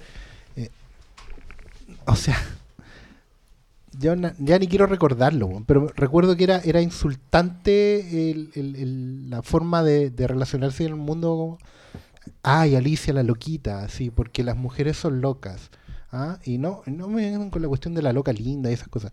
Eso es lo, es lo más machista que hay. Así como porque eres mujer tienes derecho a ser loca y por lo tanto eh, eso es lo que te hace diferente. Salta acá, weón. ¿Cachai? Como que, como que lo único que, que les queda a las mujeres es, es vestirse bien y, y tener zapatos lindos y locos, weón. No, weón. Oye, pero yo tengo una pregunta. absoluto contra esa forma de ver el mundo tan absolutamente vacía. weón. No, por eso yo en general le tengo mala onda a Alicia Barton y, y aunque decía, bueno, acá solo produce Tim Burton, a lo mejor hacen algo porque además considero que el libro a través del espejo tiene harto más potencial que el primer libro eh, de las maravillas, pero porque está el tema de Alicia en el manicomio y toda la cosa, pero, pero me está Nada, diciendo no, que nada. Weón, e- esta película, cachen lo mala. A mí esto me, me escandaliza mucho. Usan el usan viajes temporales y te explican como el origen de weás de Alicia en el País de las Maravillas. Te explican por qué la reina quiere cortarle la cabeza a todos. Le dan como una historia dramática, así... Una motivación. Una motivación. En algún minuto el, el padre tiempo llega. Puta, si alguien considera que estas weas son spoilers, no escuche este programa. Nunca más. Eh, el, el padre tiempo le dice al conejo y al otro porque los intercepta y están tomando el té y les dice: Estarán malditos, de ahora en adelante siempre pensarán que es la hora del té. Y yo ahí sentado viendo esta weá dije: Me están hueveando. y me explicaron por qué Ellos pasan cosas, ¿por qué? ¿Por qué? ¿Por qué hicieron eso? Y no, lo pasé mal. ¿Es Se peor que la primera? Se me hizo eterna. Creo que sí. Porque era. O sea, si me contáis eso, porque yo la primera, yo no he visto la segunda y no pienso verla porque la primera yo la odié. Para mí es una mierda la primera. Una de las peores weas que pueden haber pasado porque hizo como mil millones solo porque tenía un poco de 3D y tenía este weón. Es lo que decía esta Drag Queen de Johnny Depp. La chaya, la, la producción, Queen que, de ay, qué Depp. bonito, como Johnny Depp de todo. Drag Queen, y también que te los ponen en todas partes. Igual esa weá influye. Es como. Entonces, claro, cuando la niñita por una parte apunta al letrero y dice. Ay, Alicia, Alicia. Por una parte me enternezco, pero por otra también encuentro que. ¡Ah! Nosotros No. vimos el, Eso el- no deberían ser tus modelos a seguir. Claro, nosotros vimos el otro día cuánto, en cuántas salas se estrena este fin de semana en Estados Unidos X-Men y Alicia. Claro, ninguna de las dos se ha estrenado en, Estados Unidos aún. Claro. X-Men va a ser proyectada en 4.000 salas en Estados Unidos. Poco más, 4.000 4.000 y tanto, 4.000 y tanto, 4.300. y Alicia eran como 3.700. Claro. Entre las dos eran más de 7.008 o 7.000, casi 8.000 salas entre las dos. O sea, es imposible que, digamos, las otras películas tengan... Ya están, hay tremendo blockbuster en cartelera. Civil War, está todavía Batman v Superman, Angry Birds, que sigue con el primer lugar de la taquilla. Em, pero ya con, con esa cantidad de salas no, no tienes más películas para ver, imposible. ¿Cachai? Ya en Estados Unidos, imagínate acá, pues. Estamos hasta Más arriba de. Estamos hasta el lale, perrita. No. Ese es el pase. ya estamos funcionando como máquinas. Bueno, yo supongo que mi mensaje era no vayan a ver esa película, no les se la muestren a sus hijos, eh, no, no, No. caigan en la trampa. No. no. No encuentren que es algo aceptable. No encuentren que es algo que sí, que, que debe sumarse a, a la cultura popular y, y ser de las películas que uno quiere. Porque, porque no, po, no. Hay un límite que rompe el deseo y Disney's Alicia en el País de las Maravillas lo rompió. Ese es mi mensaje a ustedes. Buenas noches. en términos simples, el Primcast le dice: hagan algo mejor. Comer caca. Comer caca es mejor que ver esta mierda. Oye, en los comentarios del streaming, una niña que se llama Camila Acevedo dice: El malo hablando de caca y una comiendo choclo. ¡Qué Gra- rico! ¿Con mantequilla? Gracias, monito. Te pone. Y emojis de corazón. Por eso está de espalda en el streaming. Mucha gente, mucha gente se ha desenfocado, se ha desenfocado, ya. Tranquilen, si estamos probando, Primera- estamos cachando, ya. Es nuestra primera vez. Sí, po, paciencia. Esto es un ensayo que está saliendo al aire nomás. Tranquilen. Mucho apoyo a Sculpt, la recomendación de, Aguante. del malo. Eh, dale, dale. Vamos, Sculpt. El, una, un, un gran cómic que pueden comprar en su tienda, podría estar aquí. Y va a llegar el, otro. La competencia calva. Ya, muchos saludos y buena onda. Eh, Preacher. Preacher. Hablemos de Preacher. Estamos acá los cuatro por fin nivelados. ¿En qué Todos, vimos Preacher. Ah, sí. Ya, El capítulo. vimos- El todos capítulo vimos- de el- Preacher, listo. apareció un Oye. piloto de una esperada serie de AMC eh, basada en el cómic de ese vértigo llamado Preacher. Cómic que yo no he leído, que desconozco completamente y que por lo tanto la serie me pareció una hueá con patas. Quiero que ustedes Es me el- expliquen. Es Y porque Ay, yo- perdón, después ¿por, de qué- ver- por qué piensas que nosotros por haberlo leído no nos iba a parecer eso? Porque ustedes ya conocen de qué se trata, saben para dónde va la weá, si Pero es eso, que va para una allá. cosa no implica nada. Y, y el shock ya lo recibieron cuando leyeron Preacher.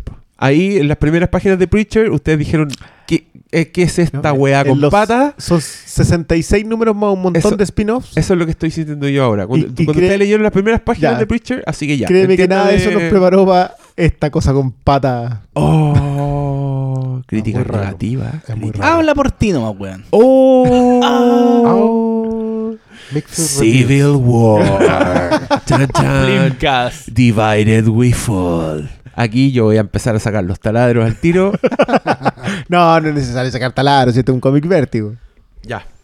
Ya, yo voy a reconocer que si no supiera para dónde va la moto, que no entendiera que el cómic era irrepetible, o sea, no podían hacerlo el calco como pasó en el primer capítulo de Walking Dead porque la web hubiera sido. No es, no es, no es televisiva. Y menos lo que pasa después en, en Preacher. Entonces, entendiendo que están rescatando como la base de la idea y que en algún momento nos, vamos- nos van a mostrar a Jesse Custer como es, porque todavía no es nada.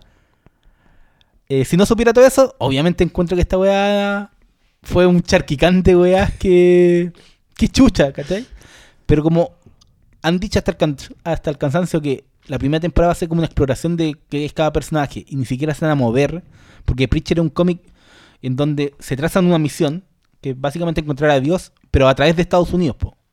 Pero aquí se van a mantener en el pueblo. Entonces, si yo no supiera toda esta información adicional, el- la serie como que no engancha. Es que ese es el problema, yo creo que. Y tiene un- un- guiños que el que sabe lo que viene puede tomar. Pero que es muy diferente al primer número de Preacher que te sitúa toda la historia, todos los, todos los conflictos y hasta el, el gran villano de, del- de inmediato. po. Que no, es lo que pasa aquí. Po. Este es un- como una promesa de lo que se viene. Ah, yo, yo tengo. Primero, encuentro que las cosas que hicieron, entre comillas, nuevas, son muy entretenidas. Esta, esta locura de que casi lo anda persiguiendo una especie de secta medias Buffy, eh, lo encontré notable. Génesis entrando en, en África, lo encontré notable. Eh, pero dentro de todas esas cosas nuevas, el haber juntado todo, ah, cuando tú hablas de que van buscando a Dios por Estados Unidos y el mundo, porque más de alguna ocasión salen de, de, de Estados Unidos, en lo que hace trascendental a Preacher como historia es la búsqueda de Dios. O sea, a nivel a nivel meta y a nivel histórico, eh, a nivel Y de desde, historia. desde es- el comienzo del cómic. y desde el comienzo. O sea, yo me acuerdo de esa frase magistral en que dicen que están, están los tres eh, eh, tomando en el bar y dice eh, que se supone que a Dios lo encuentras en una iglesia o en el fondo en una botella. Y Caster contesta, bueno, entonces me voy a la botillería porque tengo claro que en la iglesia no está.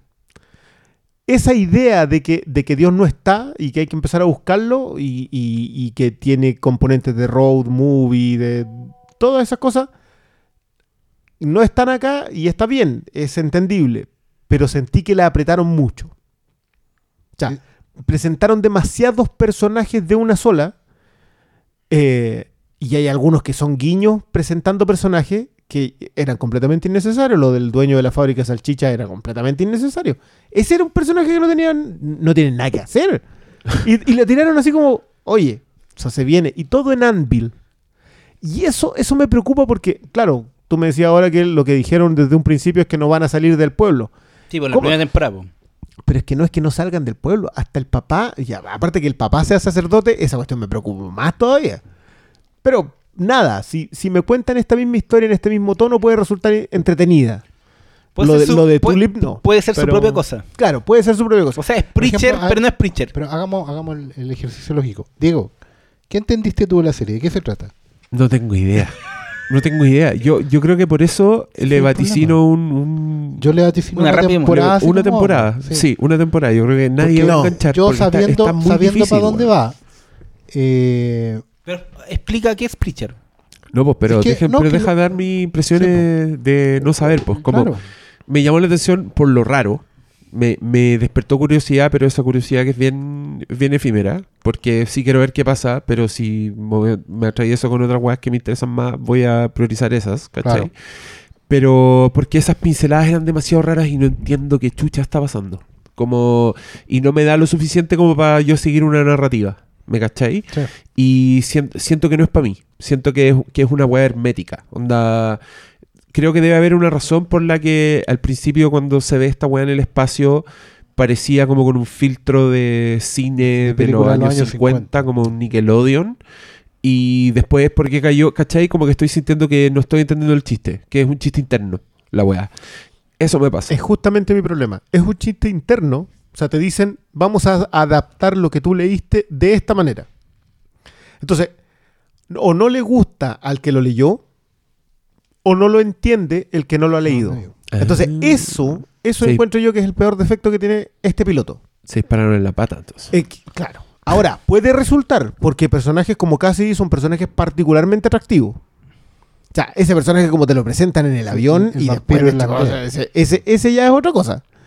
Ahora, Tulip, que, que es mi personaje favorito de Preacher, no me funciona. No tiene nada que ver con la raza. Tiene que ver directamente con que este personaje no habla como Tulip, no se comporta como Tulip, no sé quién es. Entonces, en ese mismo proceso de que yo conozco al personaje y me lo adaptaron, no me funciona. Y no sé si funciona al que viene recién viendo a Tulip. Y lo otro, que, que como que no me tiende a funcionar, es- son las motivaciones de Caster. No sé. Un piloto es quién muy es ese? Eh, Jesse Caster es el predicador. Ah, el predicador. El predicador. Ya. Hay muchas, muchas cosas. Lo de Ennis y Dillon con el western en Predicador es súper trascendental. Entonces, la mezcla de religión, western, vampirismo y, y, todas las brutalidades que se te puedan ocurrir en Preacher El- funcionan. El one del avión es un vampiro, es un vampiro. en efecto. Sí.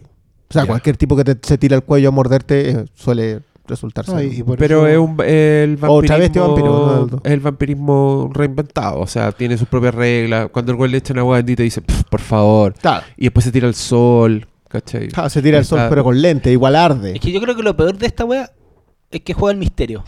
En vez de ser claro desde en, en el, en el cómic, en en el planteamiento. pero- pero en el primer número te dice. dos. Sí, po. Con el que sabe y con el que no. Sí, ¿cachai? Por pero eso es como- que tú dijeras si es cachado que, algo. ¿sabes- y sabéis, tuve la sensación todo el rato de que no era primer capítulo. Claro, que te están escondiendo. que una weá que ya, está, que ya están Están- dando y Entonces, que... justamente, es justamente lo que te digo. Están apostando, te están conquistando a ti como lector, como lector de cómics. Te dicen, mira, esto estamos haciendo con tu serie. Al riesgo de que al lector de cómics Estamos no le haciendo guste. esto a sabiendas de que, De que que, no no deberíamos gustarte. O sea, y está bien, porque yo, yo también entiendo. Yo como lector de Preacher, para mí también era uno de esos cómics que era inadaptable a ningún otro lado. O sea, cuando en esos tiempos Es un soñaban cómic con cómic, cómic, pues, la cómic, ese es el Sí. punto. O sea, espérate que salga el santo los asesinos. Ahí sí que no, o sea, si ahora no entendí nada, olvídate con ese momento. Ya cuando Bueno, empiezan eh. a aparecer Los Ángeles, cuando empieza a aparecer Star. De- de- hay un O de weas per- básicas cuando te muestran la concepción de Génesis que este. Claro. De esta wea que Esta cosa posee al, que anda al- al gritando, predicador. poseyendo a la, a la gente. La voz, la Este palabra ente de que Dios. le- la palabra de Dios. La palabra de Dios. Pero eso no se entiende bien en el piloto. Eso es lo Es que, que no, me- te lo, no, no es que no se entienda bien, no te lo explican. No, pues.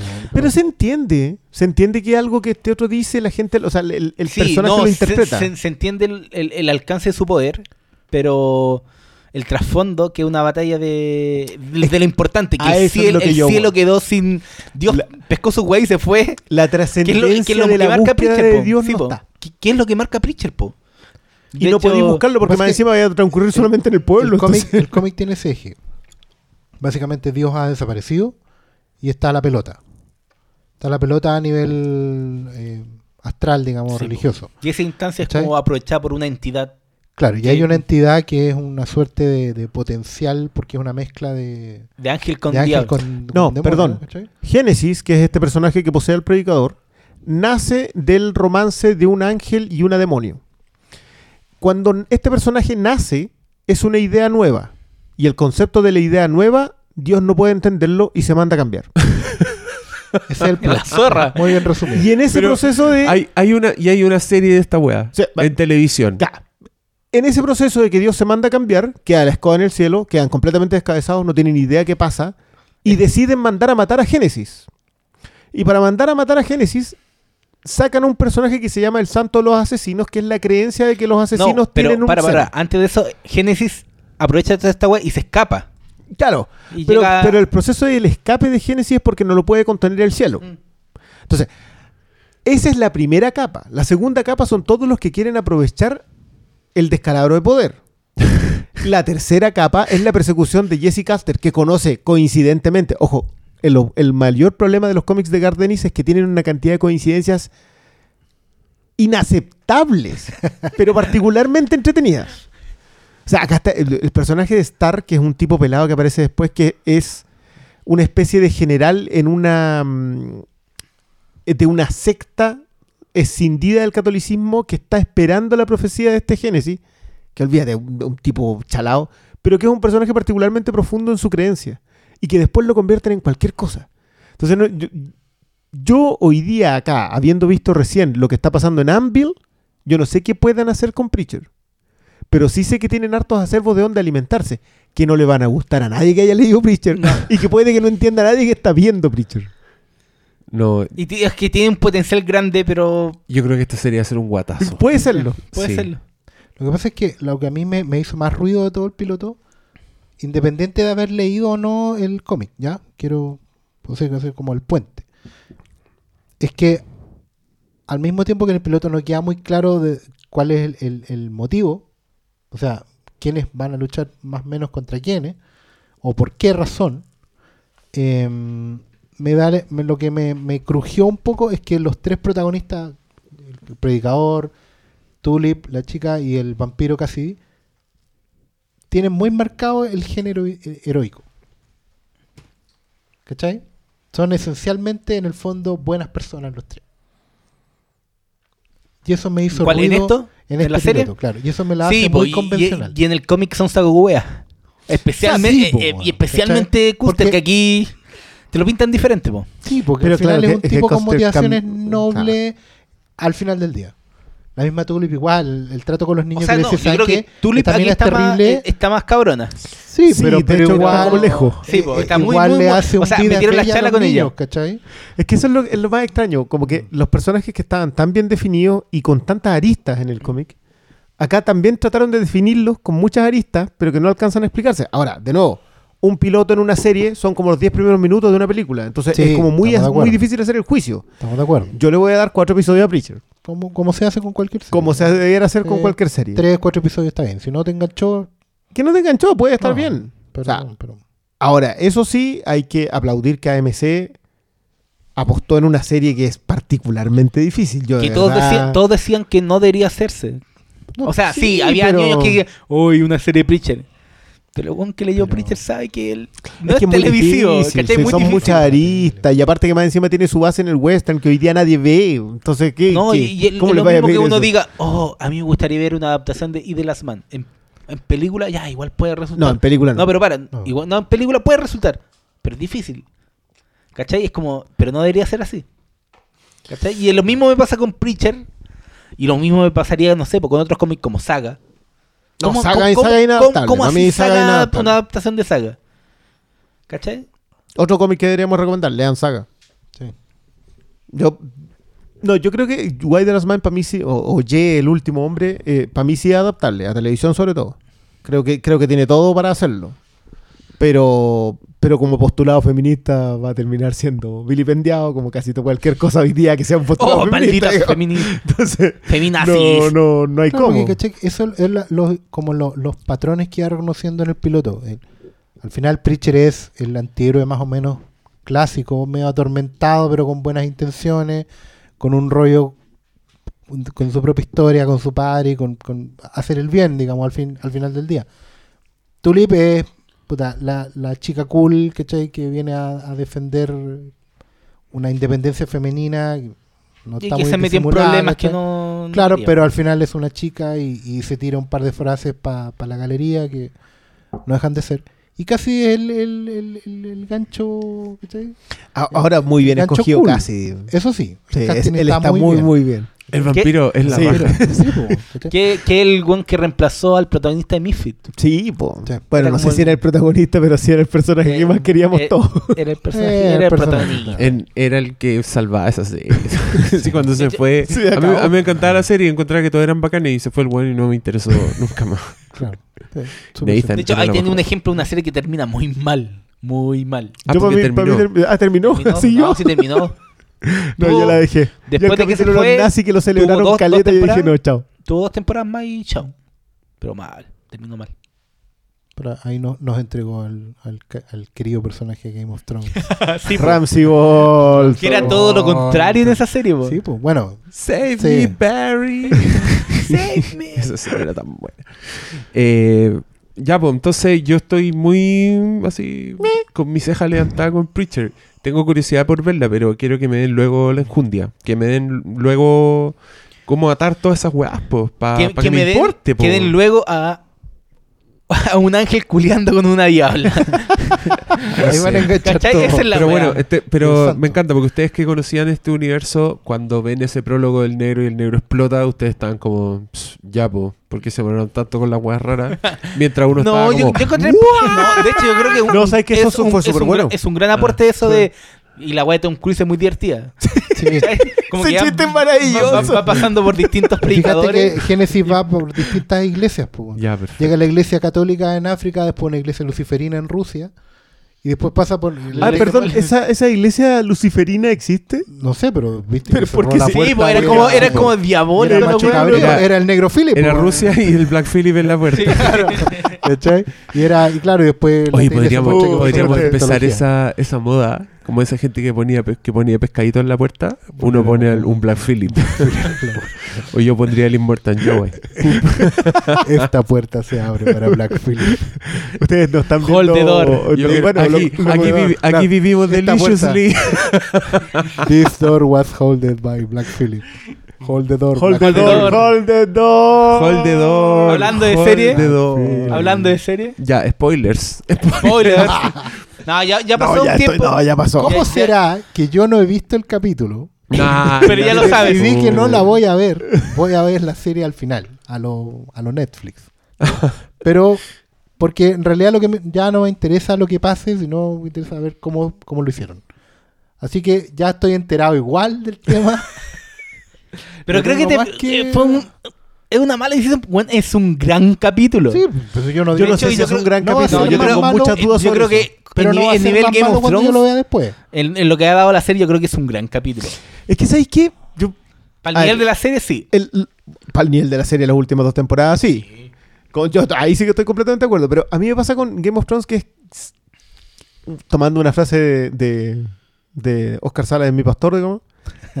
se le notaron las costuras al traje en este episodio y eso a mí no me gustó. Sentí la fórmula. Momento emotivo, cambio de poder, muerte de un personaje. Y cuando tú tenés esos tres elementos y conviertes, o sea, y vayas a la boda roja y tiene lo mismo. Y, y vas a la muerte de Ned Stark y tiene lo mismo.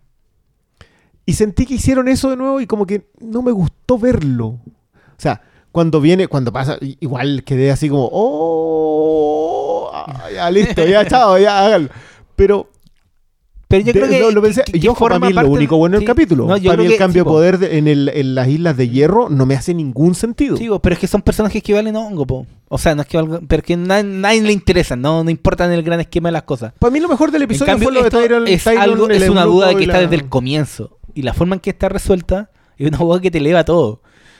Weón, es algo que, que vos decías, ya, ¿cómo será esta weón? Le, le pegaron una patada a un caballo. Bueno, tiene una marca en la Sí, cabeza. y como, pero como está resuelta la weá, dices, oh, oh. Y ya cuando te lo yo, yo estaba así como retorcido. Weón, la cagó la weá. Y, Lo- y- lo bueno y- es que- y es bastante literario el, el, el Es que es el recurso. punto. Y, y Lo después es decían que que era de George, se, nota, se nota que evidentemente es un recurso que tenía pensado desde el principio. Está. Porque lo- no es solo el hecho de que, de que aguante la puerta o no, sino el tema de cómo funciona el- esta- este poder de Bran. O sea, desde el momento en que tú dejáis lisiado al personaje, ¿cachai? Que no te- tú tenés claro que el rol del personaje va a ser ese. O sea, no lisiáis a alguien pa, por, porque sí. Entonces, Claro. una pregunta al profesor Javier. ¿cachai? Tú, tú dices que, que, que Martin puede que haya hecho alguna cosa. O sea, lo- a- yo creo sí. que vamos a volver a ver muchos temas de retrocontinuidad A propósito a de Bran. propósito de lo que puede hacer Bran. Ojo con el conteo de muertos Sí. de Bran. Sí, Que ese, yo creo ese que tema está no, interesante. eh, es importante el, el factor de ciencia ficción que añade la serie con el- No, hay, habiendo magia de por medio, yo no corro con No, ciencia ficción. eh, no hay eh, ciencia en la magia. Fantasía. O sea, sí, pero no- es un recurso de ciencia ficción el viaje temporal, po. Pero es que más Pero- encima es paradoja, porque Pero es que, Sí. claro, es que esa es la weá. Como que acá, a, a mí lo que me gustó, y yo quiero recordarle a la gente que yo abandoné Game of Thrones en la tercera temporada y lo retomé ahora sin haber visto las temporadas anteriores. Que para o todos sea, tú, debe tú ser- abandonaste la- la- después de la boda roja. Sí. Ah, Ahí- que ahí yo digamos no- que no, no te yo- perdiste mucho. Yo no volví, yo no volví a Game of Thrones ahí. Interesante. Y, Y uno puede engancharse de nuevo al y tiro, estaba ¿no? sintiendo que estaba muy fuera de la conversación siempre. Y dije, ya, lo voy a empezar a ver. Y me, y me encanta. Me gusta esto de. Lo dijimos la semana Sí. pasada. Esta instancia de estar todos viendo la misma weá y de estar todos enterándose y después al otro día comentarla, como que la O sea, que, extrañaba. que al otro no día, ese mismo día en la noche que la Ese mismo día en la- sí, en las redes. Pero después al otro día en la pega, ¿cachai? Como el- con la gente que en la vida real. Eh, eso es muy bonito. Entonces yo me integro y entendiendo y enchufándome y de repente no, no importándome tampoco, si ya tampoco es tan importante. No, es que, es que eso es para eso es pa mí, de hecho, lo peor. Porque lo- yo siento que ese era un sí, personaje que no servía para Bueno. nada más que para subirse al cabro chico en En la fin, espalda. claro, y, y pasa eso, y yo lo conocía por eso, y sabía que eso lo decía Hodor y todo, y encontraba que era buena, es buena la imagen, el, person- el personaje es como icónico, ¿cachai? Desde ese sentido. Y, y cuando hacen esta weá, que además era una escena demasiado intensa y demasiado bien hecha, que me, me alata un poco que el Odor sea tan llamativo, la, explicación onda desde el punto de vista dramático, porque se chupa todos los halagos de una weá que a mí me tenía con la boca abierta. Así, ese ataque de eso, de ese ejército de zombies que se van deshaciendo, la weá era como next level shit. Así, estaba increíble. Y, y pasa esta weá y yo encuentro que le dan de un sopetón una carga emocional al personaje que no la tenía. ¿Cachai? Y, yo encuentro que eso es lo que te duele. Como que la weá llega a ser hasta poético. Que el, el weón es una escena donde está quedando la zorra. Onda. Se acaban de echar un perrito, que es paloyo esa escena. Tú estás entendiendo lo que está pasando. Tu cerebro está, haciendo, está encajando las piezas en el flashback. Y de repente te das cuenta que el weón lo condenó desde siempre. Y Hodor se transforma en un personaje trágico. En un personaje que tiene un destino de mierda irreversible y que le cagó la vida para siempre. El señor feudal, po. Y Se cagó es a la- la plebe. Y, y, y en la, y en la weá, el mismo weón que lo está viendo, lo está entendiendo y está sintiendo como el, el peso automático. Y todo, onda, todos los personajes se levantan, tienen una dimensión nueva. Y más encima es, es emotivo. Y tú sentís como, puta la weá triste. ¿Y qué hay ahí, weón? Yo, yo quedé tirado. Lo Yo- lo encontré a toda zorra la weá. Encuentro maravilloso que hayáis resumido tan bien todo lo, todas las capas de esa última secuencia. ¿Qué más pasó en el episodio? Porque a mí un Eh, capítulo bueno es que me digan, este es un capítulo bueno no solamente por el remate, esto no es Seven. Seven es una buena película independiente del tema de la cabeza. ¿Ya? ¿Qué más pasó en el episodio? ¿En qué más avanzó la historia? en el fondo?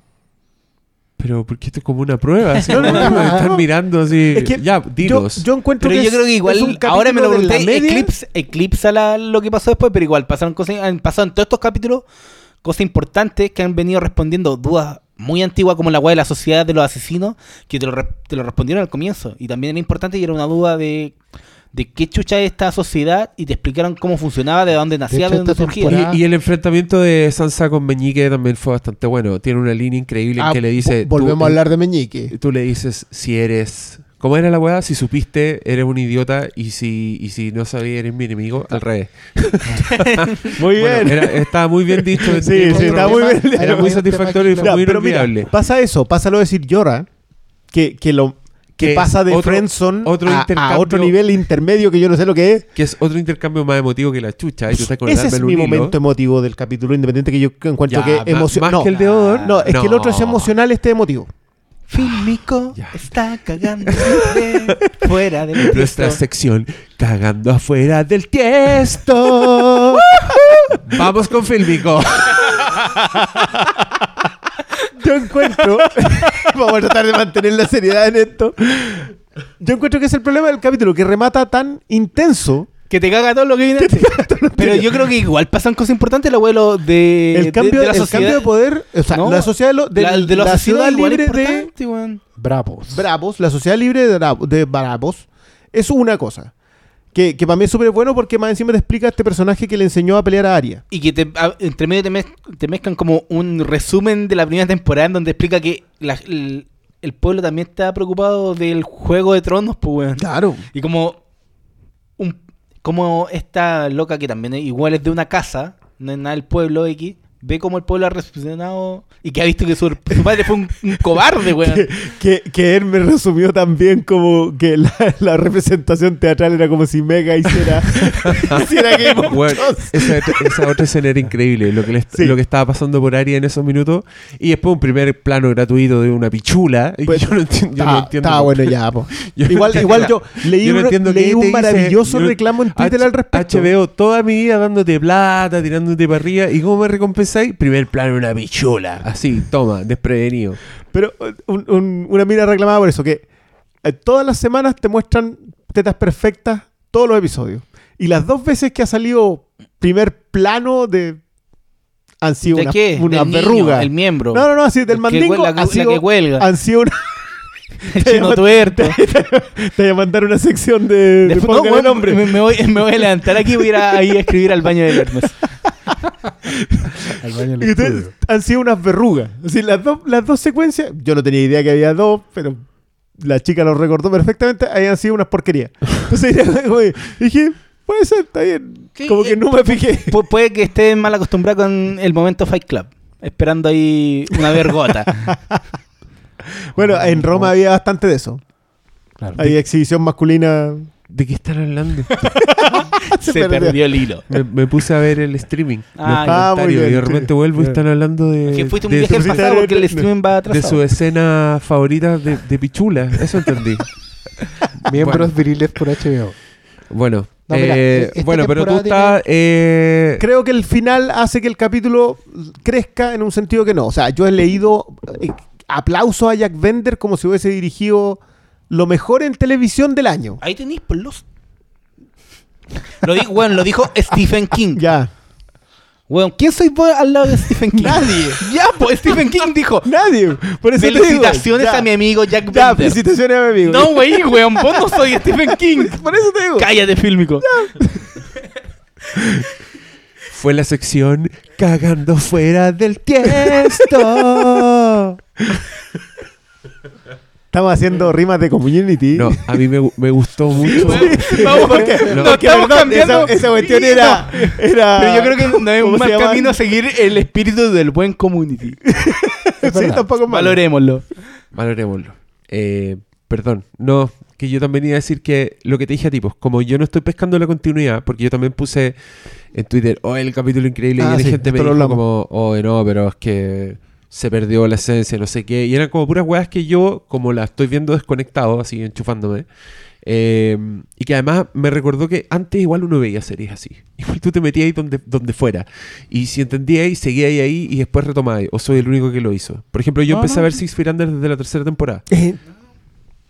Bueno, ya. No, te yo- pero, Era, pero ya. porque era, podía- era lo que daban en la se tele. entonces podía porque decías, tenía que hacerlo. Sí, Claro, no tenía, o sea, no podía se daban. Mi mamá, mi mamá veía Six Feet Under. Ya, pero House Y es me- episódico. Y mi mamá me habla Sí, de la familia y toda la weá.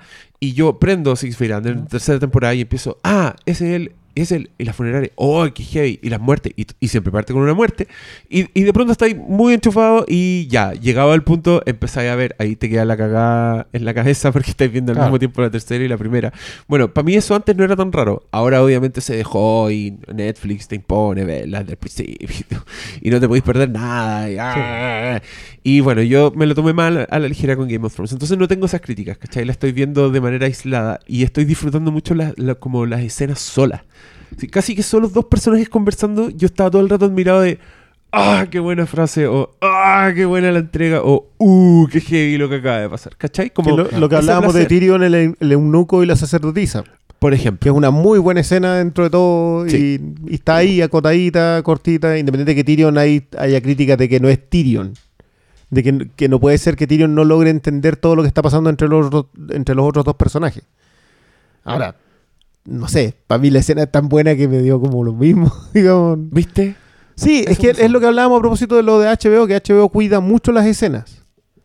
O sea, no se preocupa tanto del episódico, sino que como que construye pequeñas escenas que van... a- por eso los capítulos se te hacen tan cortos. Y que algo que recogía muy bien a AMC en Mad Men, en, en Breaking Bad y ahora en, en Better Call Saul. Así es. Pasamos El- las preguntas, no sé ni. El, el malito no pasó piola en streaming ahora, po. Bueno, todos acaban de decir que el doctor Malo se fue al baño. ah, Porque este ya es como el, el la Cofre de este programa, ¿cachai? Algo así tiene que, tiene que estar pasando. Eh, ¿Queréis contestamos preguntas? Lancémonos, ya hablamos de los, de los puntos que vamos a hablar. Excepto de Outcast, que no hemos hablado, pero que le vamos a dar un par de episodios más. Yo no la he visto, weón. ¿No? Así que. Dele un par de episodios más porque puede que a ti te guste más que el resto. Ah, sí. Sí. Mish. El factor exorcista puede... ¡Woohoo! Oye, qué malo el trailer del exorcista, weón. ¿De la serie? Pésimo. Sí, sí. Pero es que yo, weón, le tenía fe. Como ya, porque después de Hannibal, después de Fargo, que podías hacer en serie, leí la novela de William Peter Blatt y sé que es muchas ramas para tirar. Perfectamente podía hacer unos 10 capítulos con una temporada redonda, así que te cuente la novela de William Peter Blatt y el exorcista, donde los últimos dos capítulos son el exorcismo, y así ya, weón, a toda raja. Estos si se fueron por la versión más ordinaria y no me explico, no entiendo qué producto es el exorcista. Porque se llama el exorcista, tiene, el- tiene la tipografía del exorcista, tiene Tubular Bells, pero no es la misma historia, son otros personajes. No es nada. Y, es un contexto moderno. y dice que está basado en el fenómeno, en el worldwide fenómeno, pero ¿en qué? Es una historia de posesión. Y la weá es como el lenguaje de, de película de mierda del conjuro, Sí, de ¿cachai? ahora, Así sí, como, esa es la weá. y, y, y todo tan falso. Ah, lo pasé pésimo. Me odié, odié haber tenido antes en mi cabeza una serie tan bacán del exorcista y después haberme encontrado con esta mierda. Igual la voy a ver la pero yo creo que no, es lo único que que marcó porque la semana pasada salieron todos estos trailers porque dieron como qué pilotos habían aprobado la- las cadenas en Estados Unidos y también salió el trailer de Arma Mortal de MacGyver. MacGyver. que weón, el de MacGyver era, era muy malo. Pero y el de Arma Mortal ya yo sé ya hay cosas que reconozco pero weón Arma Mortal no es nada sin Mel Gibson ni Danny Glover weón ¿Cachai? Ni Shane Black. Ni Shane Black. Guionista. No, y, no y, y sin la mano de Richard Donner tampoco. O sea, igual Shane Black estuvo en la primera y la segunda está por ahí nomás. Pero, no sé, de, de los trailers que salieron, no sé con cuál cuál era peor que el que lo- había Nosotros uno- había no- una serie del orto como una loca que imaginaba con un tampón, weón, era muy muy estúpida la serie que están dando luz verde los, los gringos, ¿no vieron ustedes todos los trailers? No, yo, yo me acuerdo Había que vi la masacre, la masacre de, de Cortes. O sea, la cantidad de series que se fueron para casa, así como hace dos semanas, fue una cosa Ah, no, que, ya- que no comentamos. Como que lo más interesante una de, de Chris Miller y Phil Lord, que es como una weá li- live action que mezcla como un Conan el Destructor Ah, sí. metido en un, en un contexto de trabajo, como el personaje animado y todo lo otro es li- live action. Oye, yo quiero ver esa weá. El trailer es la raja. ¿Y eso Mítico. cu- ¿Cuándo empieza? Eh, este segundo semestre en Fox. En Fox. En Fox. Wow. Bueno, yo Eso. te recomiendo que. O sea, dale por lo menos unos. Unas tres semanas. Y después hablamos de Outcast. Bueno, ya. Porque. Yo creo que Robert Kirkman tiene un. Tiene un Yo no la he visto, pero me, me- un experto en la materia, que a la vez un estúpido, que se llama Daniel, que es el dueño de Shazam, me dijo que era igualita al cómic. Es que, es que ese es el tema. Yo creo que Kirkman debe ser junto con. O sea, no. Creo que Mark Millar capta mucho mejor lo que puede ser una buena película. Y Robert Kirkman cap- capta mucho mejor lo que puede ser una buena serie. Y ambos escriben en función de eso. O sea, Claro, Ladrón de Ladrones, Hacen cómic pensando en la pantalla. Walking Dead y producto final. Outcast pueden ser buenas series. Mientras que, pucha, todo lo de Mark Millar puede ser una buena película. Es que Mark Miller ha hecho una serie de guiones para películas en cómics. sí, Digamos que en un momento le salió el tiro por la culata con cómics como eh. Nemesis y Superior, que eran mierda, pero después ha sacado muy buenos cómics. A mí me gustó mucho el, el que era el Flash Gordon. No, el Starlight de otra Starlight cosa. es otra cosa. de otra cosa. Y, y hasta las cuestiones más eh, parafernálicas como MPH, que era como... Pero, me- en Pero es divertida, me- es divertida. Y, Sí, y la otra no- de decir que- no es también. mejor que Superior. No, yo no digo que es mejor, pero es mejor que Nemesis y que... Sí, sí, Nemesis es, un- No, ne- no, Nemesis es una Superior a mí porquería. no me yo gustó para nada. A mí Superior me- Y la sí. weá de los ladrones tampoco. Esa me gusta mucho. ¿Te gusta? Ah, Super Crook, sí. Y, sí, como, y gusta que yo no es como con- Ocean's Eleven con superhéroes. Yo no pesqué con Kingsman en el cómic, pero en la película... me- No, a mí gustaba sí. Secret Service me gustaba, me gustaba la vuelta de tuerca con James Bond, pero sí reconozco que, le- que en la pero ahora película tiene weas algo muy buenas como Hook, que igual es No, divertido. Hook, Hook, ahora, sí. Tiene- sí. No, sí que Mark Miller No, dio en un momento le estaba echando... Oye, pero ya, ya dejamos esa parte, ya puso cara de esto. Se arrancan con los tarros. por eso. weón. Vamos a las preguntas. No pueden ahí con la revista. Ah, estamos en las preguntas. La revista bajo Ahora, ahora ahí. los que están viendo el streaming saben hasta qué hora estamos. ¿Viste? Y todavía Vale. no llegan los completos, weón. Oh, yo, yo ¿Qué creo pasa que... con esta weá? Yo estoy con Vamos- hambre, weón. Sí. Vamos a tener que funar Yo me he a... comido como a las 2 de la tarde. Miren, les vamos a dar un... proveedor.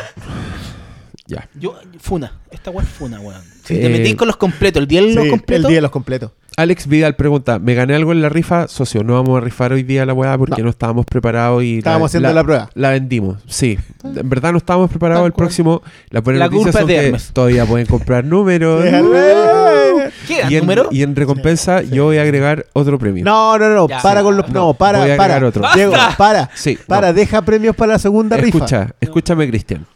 Este atraso, Escucha, escucha. nosotros dijimos que en este programa íbamos a entregar la rifa, no, tú lo hicimos. Nosotros yo ni Yo, sabía, yo me, hago en la tarde. me hago responsable y agrego un premio al pozo. Sí, pues es justo. po. Porque más gente va a comprar más números, ¿cachai?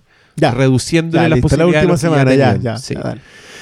ya lo decidí. Y está en el streaming y está grabado. ¿Pero qué hay que regalar, weón? ¿Ah? ¿O lo vaya a pensar después? Lo voy a pensar después. no, pero algo, algo bueno, no, Ya, no va a no- ser cualquier wea. Francisco 13, YouTube, pues sería genial tenerlos por YouTube. Eh, ya, en un futuro no muy lejano. Vamos a ver cómo resulta esto. Paulo César, hable de ese Rebirth y Watchmen, ¿qué opinan? Ya, Vamos. retrocede una hora y escucha una hora. Daniel Gallardo, ¿cómo interpretan el ovni en Fargo temporada 2? Uh, y Francisco Venegas contesta, para mí es un homenaje a encuentros cercanos. Eh, ¿Qué le decimos? Nah, esto lo, lo, lo conversábamos un ratito antes. Lo conversamos, sí, lo conversamos antes. Pero eso, lo que le dice la Kirsten Dunst a, a su marido en ese momento, le dice, ya, loco, ¿qué te preocupáis? Si un platillo volador nomás, vamos. Yo creo que es- esa, es mi- está. esa es nuestra interpretación. Sí. Es maravilloso. Claudio Ren, una solicitud, que Hermes se raje con una impression de Kylo Ren, una imitación. No, es que no, no la he visto tanto. No sé cómo hablar, era como Bane, no sé. Eh, lo siento, Claudio. Tal vez para el próximo. Rodrigo Cerda. Hola maestros. Bueno, ¿vieron Buenas noches, mamá? ¿Qué les pareció? Eh, me pareció buena, pero un poquito superficial, disfrazada de película más, más densa de lo que era. Eso mí- me pasó con... A mí me cargó. ¿Sí? ¿No te gustó nada? Es que, puta, es como sentí... ¿Cómo se llama esta película de Alexandre Aya? La primera, la francesa. How tension. How Tension. Como que sentí que, sí, sentí que era la misma trampa.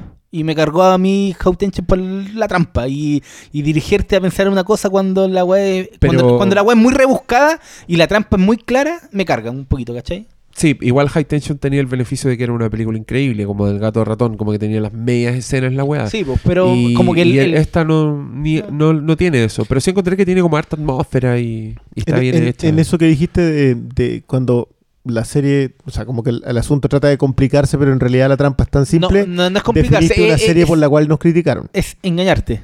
¿Qué serie? No la vamos a mencionar para no entrar en eso. ¿Qué? ¿De qué estás hablando? No sé. pero Cuando di las cuando- cosas directas con. Tratáis de hacerla compleja y la trampa es muy obvia. Que la- nos dijeron que, que nosotros habíamos, que de hecho ya no les caíamos tan bien porque no nos había gustado Mr. Robot. Yo no sé quién había dicho que no nos gustaba. Ah, Mr. pero es Robot. que es diferente. En Mr. Robot no hay una trampa, hay un guiño. No, excesivo. no, no, no, no, no. No, pero no, es trampa. eso es desde, una- no. desde el comienzo te, te- sí, te desde tiran, el comienzo. Y después te dicen que no, te dicen que no, te dicen que no, y al final Pero es eso. Yo nunca compré, yo siempre pensé que sí, que sí, que sí. yo ¿cachai? también, pero el punto es que Pero- hacen un capítulo completo en el cuando sufre la alucinación y la desintoxicada y se lo llevan a esta otra cuestión y a un personaje le disparan y después... Eso es todo para sacarte de... Eh, pero yo no salí de ahí. Pero aquí, yo, aquí yo yo creo, no. en esta yo creo que la trampa es más, es más notoria y es como Oye, la película es eso. espérate, es que acaba de aparecer en el streaming, Enzo puso, pregunta, ¿qué opinión tienen de la serie Mr. Robot? Paréntesis. Favor, sin spoilers. Ya, pero no alcanzamos No a decir di- nada, no no dijimos nada. nada. No, Ya, no pasa Pero el que cacha, cacha. eh, No, malito, tenéis que esconder la, la lata. Ah, Andrés... de veras que no Sí, no, no, no, no tenemos no, así que se la- está tapando, sí. Eh, No, no sé. Si no es, la carne de burro no es transparente, como decíamos en el colegio. Andrés Leiva pone, vengo a decirles que me caen bien. Eso. Oh, Oh, gracias Andrés. Eh, Víctor Carvajal, terminó la segunda temporada de Flash. ¿La han visto? Sí. ¿Opiniones? Sí, eh, pero mañana. no la voy a dar porque el pobre Oscar no la ha visto. Aunque, aunque yo voy... No, pero podía decir qué te ha parecido. Sí, yo, yo yo- estoy muy atrasado en esa me- serie. Sí, pues Como en cortemos, un montón de series. cortemos- sido- cortemos la tontera. Una opinión no es un spoiler. Sí, no, en general mi juicio de la temporada, Es que podía hablar de la general- wea sin, sin detallar. claro, en general, a, a no ser que el final sea... No, no yo creo que fue menor que la primera. eh, hubo ripios que le penaron desde el principio. Creo que lo de Tierra 2 no... A mí no me, no me convenció. Y lo de Zoom tampoco es tan bueno. Es que el, el, el Es que lo villano de la primer, el que villano de la primera aquí- temporada era demasiado bueno. Es un tema como para debatir. Tiene que ver con eso, pero tiene que ver también con el formato. Creo que el, el formato de veintitantos episodios, con corte comercial, con la necesidad de meter un villano por episodio, porque. eh, Porque es una serie episódica. Es una serie episódica de televisión abierta o, o no abierta, pero de formato tradicional, le, le pena al plot central que tenían, que era Zoom. Eh, lo de Zoom se pudo haber resuelto en, no sé, un arco de 6 8 episodios perfectamente. En un trade decís. Claro, en un trade paper, que la, manera que, que yo siento que se resolvía muy bien en la primera. Y nada, pues, nada que hacer, ¿cachai? Pero, pero a esta altura está cerrando un arco que, que se planteó en los primeros episodios, pero ojalá no hubiera sido tan largo, como mi lata. ¿cachai? Yo a riesgo de eh, predisponerte a... eh, voy, a, voy a decir una cosa que creo que el mayor defecto que tiene la segunda temporada de Flash es que no, no tuvieron los cojones para perder personajes que engancharon. Ah, Que Sí. es lo que pasa al fin y al cabo con traer a este, a este de la Tierra 2, que era el villano de la Sí. 1, entonces, y lo hacen demasiadas veces con un conejo del sombrero, una vez, dos veces, tres veces, sí. Y el remate a mí de verdad que me, que me, me incordió mucho. O sea, yo reconozco que me molestó y hubo dos o tres momentos casi Twilight en ese, en ese nivel de, de imagen que, que no. Pero No, pero lo comentaremos mañana, creo. Dios mío, Dios mío. no, si igual la no, cosa no ya sabían venía- con la chichita que se estaban curando Yo cuando hicieron esa pregunta. Yo comenté varias veces que hay un capítulo que para mí era inflexión de que el capítulo en que decían quién iba a hacer Zoom. ¿Te acuerdas? Que es el, Ah. el que fue cuando Sí. que fue como el capítulo 18 de la temporada, que era era el eje. Si ahí no arreglábamos la cosa eh, no, eh, no tenía vuelta. Y, bueno, Pero bien ver que la wea arregle en el 18. Ya, oye, Luis Santa Cruz pregunta. Aprovechando que todos están preguntando por el Capi Hydra, va mi pregunta. Así como el Doctor Malo le haría mameluco a Henry Cavill, Yo no le haría mameluco a Henry Cavill. ¿A quiénes le harían mameluco el resto de los Hateful Four? Ya, digamos que eh. Henry, tú, que Hermes era el del mameluco, a No, tú, Cavill. tú dijiste yo no. que, tú dijiste que le harías un mameluco no, a yo, Henry te, yo no, yo dije, ¿y le haría un mameluco? Esa fue la pregunta. Retrocedan, si eso fue. Tú dijiste, ya, ya ahí Está empezamos el huevo. Y ese fue el Bueno, huevo. bueno, pero él pregunta, Doctor Malo se lo haría a Henry Cavill. ¿A No, quién le yo harían no, ustedes? Yo, se, yo se lo haría. Respondamos. Ay, responda. Ahí, mira, dos personas de este grupo lo han, Y lo han ahí- respondido. Oye, y tú- Hermes y tú, dijo... estarías, y tú estarías ahí y te diría, ah, mi mamá, mi mamá, dime Marta, dime Marta. No, yo nunca dije eso. Está grabado. Hermes, para que no responda, una vez me dijo que le chuparía el pico a Paul Thomas Anderson. Yo, me no- reí mucho de esto también. Yo no me acuerdo haber dicho eso. No suena algo que diría yo, de entrada. Así No que no lo que dijiste, eh, eh, sí, Yo no, yo no voy a entrar en esta conversación. No, yo, y yo, yo tam- yo tampoco. como soy bien machita, yo nunca dije. ¿Qué onda, Luis Santa Cruz? ¿Qué. ¿Qué pensáis de este programa? Nosotros no nos vamos a rebajar a ese tipo de preguntas, ¿ya? Gustavo González. No, ponle. ¿Y Es- tú a quién se lo chupas? Y ponle ahí en responder. que iba a decir al Fue doctor Malo, impacto. ya iba a quedar, ah, la Ah. weá, ¿qué? Todo ofendido. no, ofendido no. Gustavo González, estimados, ¿han visto Mr. Robot? Fue la gran revelación de la temporada pasada. ¿A qué nuevas series le tienen fe? No fue la revelación de la temporada pasada, eso fue Fargo. Eh, ¿A qué series nuevas le tienen fe? A Fargo. ¿Cachai que se anunció? anunciaron que va a actuar Iwan McGregor. Iwan McGregor, pues weón, en Fargo. ¿Qué onda lo bueno? Y Iwan, más Ewan. encima, va a personificar a gemelos. Cáchense esa.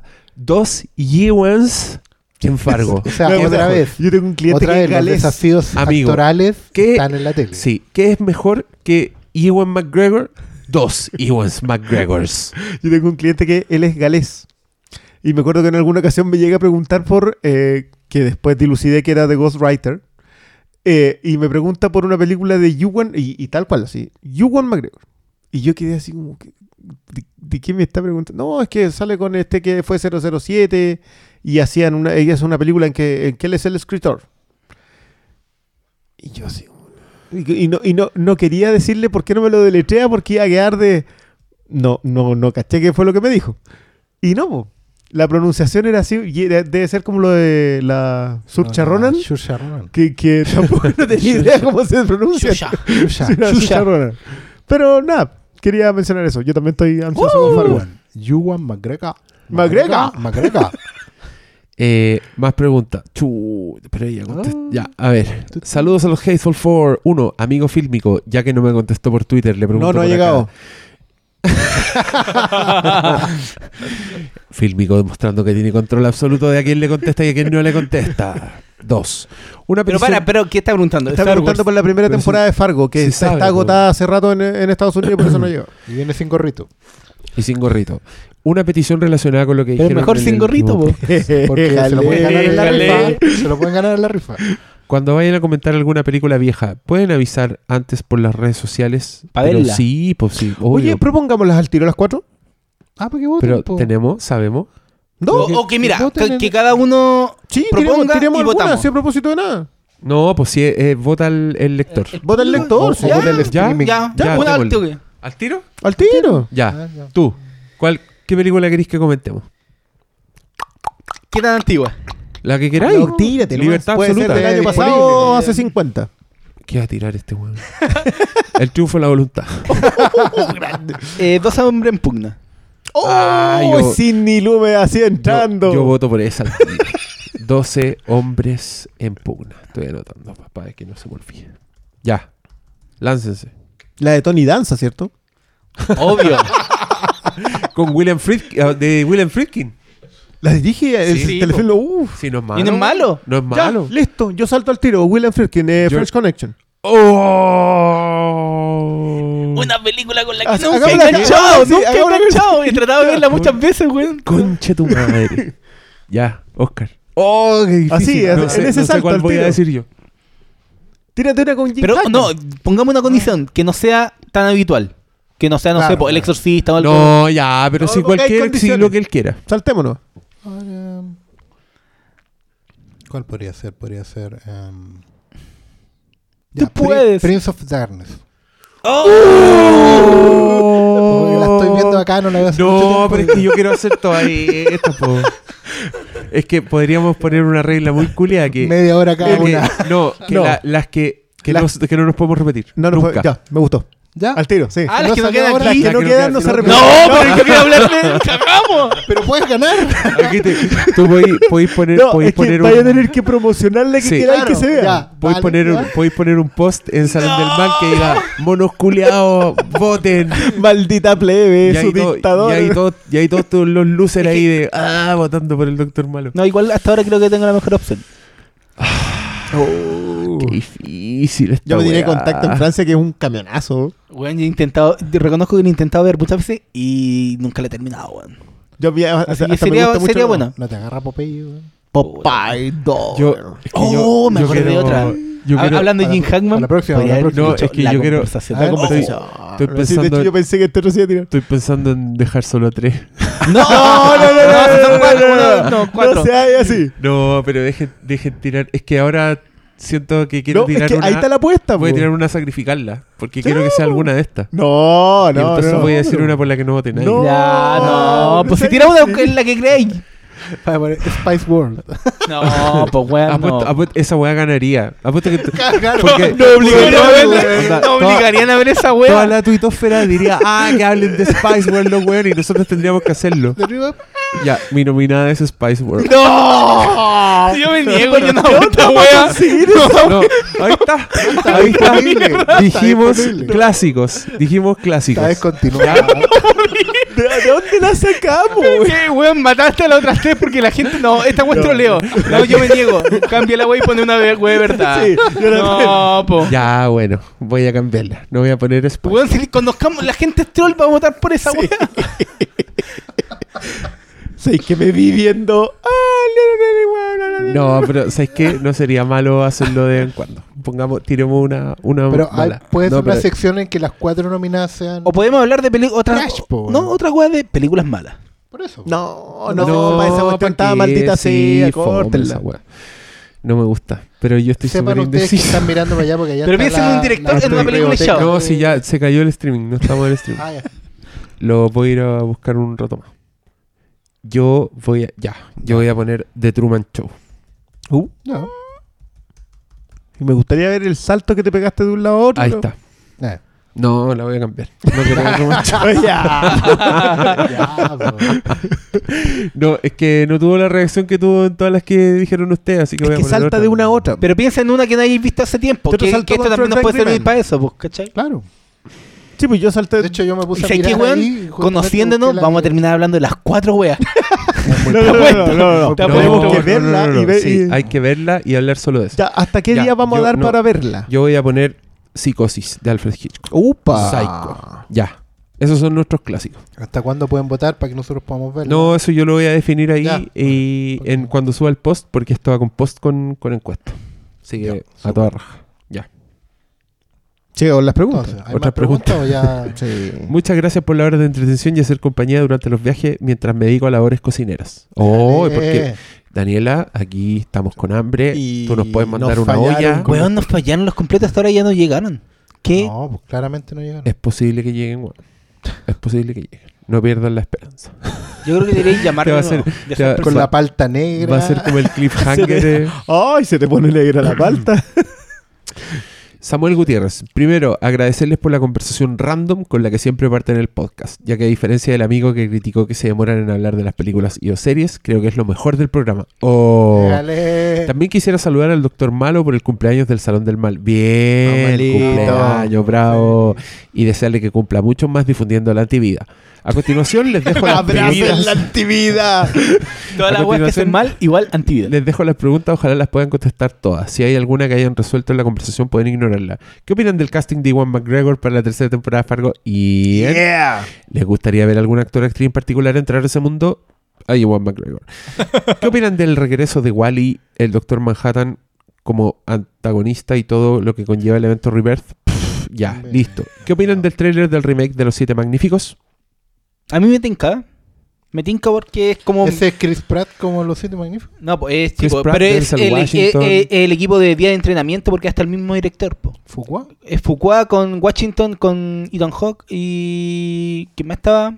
Chris Pratt. Chris Pratt, No me acuerdo quién más era. Chris Pratt, porque yo creo que- Yo voy a. Yo voy a. O sea, Porque de partida esa cuestión parece los super amigos porque tienen un indio, tienen una mina, tienen uno gigante, ti- tienen todo. Le faltan los gemelos fantásticos. Segundo, eh, yo tengo un cliente que, que- que está siempre como por ahí, dice que él es un fan del western así, pero duro. O sea, es de los que, es de los que. Audie Murphy. West- y dice que, Western Western. claro. Y cualquier western con explosiones no es western. En lo cual yo Sí, lo encuentro un puede- poco talibán, pero sí, tiene razón. Y tercero, es un remake de Los Siete Samuráis. No, es un remake de un remake de un No, remake. es un remake de Los Siete Samuráis. Cualquier otra cosa, hasta luego. Mira, mira. Bien. Eh, tenía más, tranquilo. José, José, José Esteban Zúñiga, que él comenta en todas, en todas las cuentas. Felicidades, doctor Malo, por el Salón del Mal. Y gracias, cabros, por tanta diversión. Sigan así. Gracias, José Esteban, por tu lealtad, por seguirnos. Te queremos mucho. Pa- no, este buen hizo una pregunta de cómics. No quiero estar tres horas más. Paulina Díaz Hernández, ojalá resulte el streaming. Mira, algo resultó. Eh, caché que Facebook solo permite de a 30 minutos por streaming, entonces acá rato se nos cortaba, porque ya vamos para las dos horas. Así que próxima para YouTube. Yo creo que esa nos va a resultar mejor. O YouTube o la web de Periscope. Periscope. Periscope. Esa no Sí, de hecho nosotros en Filmico nos estamos planteando así como el novedades Filmico hacerlo en, en vivo. Ah, mira tú, me Sí. encanta que les renazca el showmanship. Eh, David Correa, saludos al Doc y felicidades por el aniversario del Salón del Mal. Mira, todos te quieren malo. Ahora de civil, ya que en el salón soy lo- topo los ciego. guío por la luz, weón. Él, él dice que en el, tanta oscuridad de páginas culias. en el Salón del Mal él es topo ciego. Aquí se llama David. Adolfo Muñoz, ahora que adaptarán Preacher a la TV, ¿qué otro cómic le gustaría ver hecho serie? Hay hartas cosas por ahí que podrían funcionar. Why the Last Man, Sculpt, Ex Machina. Quisiera Ya. saber sus opiniones. Tírense el rollo. Digamos que Scalpet, que esta obra maestra que les había recomendado hace un tiempo, ya está como... In development. Está en desarrollo, pero en una cadena chica que es como WGN América. Opa, no, no, no, no, no, no, no, pero, no me ningune. eh, pero para, no me es chica en comparada, no es HBO, a eso voy. Ah, ya, está bien, pero. No, sí, yo sé que hizo- hizo Manhattan, Ya, ya pero- con eso Pero no, no- no- pero ¿cuántas personas vieron Manhattan? O sea, ojalá que Scalpel sirva para dar más foco a esta cadena, pues, va, Y, De y de las todo, man, título. y de las man se supone, siempre se supone que está el plan. Lo último que se supo que están como en desarrollo ya para una serie, pero hasta no verlo. Es, co- es como lo canquillo, ¿no? es co- bueno, lo que aquí también lo, lo van a hacer en serie. Pero No. así como en cómic que me gustaría ver serie, O sea, eh, es que. mm, sí, pues es peludo. no, eh, Siguiente pregunta. No, yo lo que aquí, yo creo que. Lo que aquí, Dale, sí. no, es que yo estaba pensando para salir un poco de la, de la, de la web que está en desarrollo. Yo creo que el criminal de Oh, Baker Criminal. con Phillips podría funcionar muy bien como serie antológica. De hecho, no, uno que yo creo que podría funcionar es 100 balas, pero lo están desarrollando como No, película. No, no, no, no. 100 balas, no yo, yo creo que 100 balas se puede hacer, pero tendría que ser una serie episódica que vaya conectando y, y no dar la paciencia en estos años.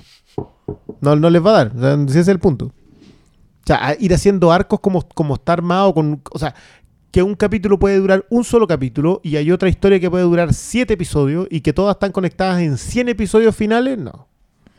No es mucho. O sea, son cinco temporadas de una serie de veintitantos episodios. Sí. Igual la veo, pero. Ya, otra pregunta. Alex Fuentes de la Parra. Simple Hermes. ¿Vale la pena ir a ver al cine Alicia? Porque con la primera parte me quedé un poco gusto a poco. Saludos, cabros. No, no vale la pena. Y yo también me quedé con gusto a poco después de la primera. O sea, Pero aquí- con gusto a poco, no porque quería más de eso, sino porque no, no, no me había dado suficiente. Aquí van a quedar con gusto a caca, según. Aquí van a quedar con gusto a coco de Game of Thrones. Flavio Fuentealba. ¿Cuáles vendrían a ser los directores revelación que recién llevan un par de películas a los que le tienen fe de que podrían dar películas interesantes en el futuro? Ah, esta, es, es buena esta pregunta. Directores revelación. ¿A quiénes le ponemos ficha? Digamos al tiro. pero, yo- a ver, yo tenía uno, pero bueno, ahora va a ser Star Wars. Entonces, como que Pero ya no dejó de ser. No, perdón, ese Pero Ryan. Johnson tenía tres películas. Ah, pero Ryan Johnson era ya un está consagrado. director Pero revelación. dijo, te dijo tres películas. dirigió los mejores capítulos de Breaking Bad y el Sí. director revelación. Bueno, Pero para la masa, el capi- en el capítulo anterior hablamos del, del, del muchacho hombre, no sé qué, de The Witch. Pero que. el, que no- el homúnculo. El homúnculo. El homúnculo Robert Eggers. Ser humano. el golem. El que humanoide. tenía básicamente, es que esta era básicamente su primera película, digamos, si, si va a tener ese nivel de Ese, ese, investigación, ese de weón es en para tenerlo escena, en de- ojo, a al ahí. ojo, pero ahí. heavy. ¿Quién más? Pero, perdón, ¿cuál fue la, la, la clave? ¿Son tres películas? No, los que lleven apenas directores un, que lleven, recién llevan un par de películas, pregunta. O sea, los que no tengan tanta producción, o sea, se descarta Ryan Johnson. Y los que tienen fe que podrían tener películas interesantes en el futuro. Yo creo que el weón de The Witch pues, le voy a dar todas sus películas de ahora en Sí, adelante. mira, hay, hay un cabro que se llama George Miller. yo, la wea, yo la que haga, yo creo que la vamos a Yo creo que tiene futuro ese weón. Claro. Sí, igual. Yo, O- yo creo que un muy buen estándar es, es, independiente de la cómo le haya resultado la película, eh, el tema del, del uso de, de las cámaras en determinada escena. O sea, que, que tú sepáis que el tipo en realidad supo poner la cámara en algún lugar.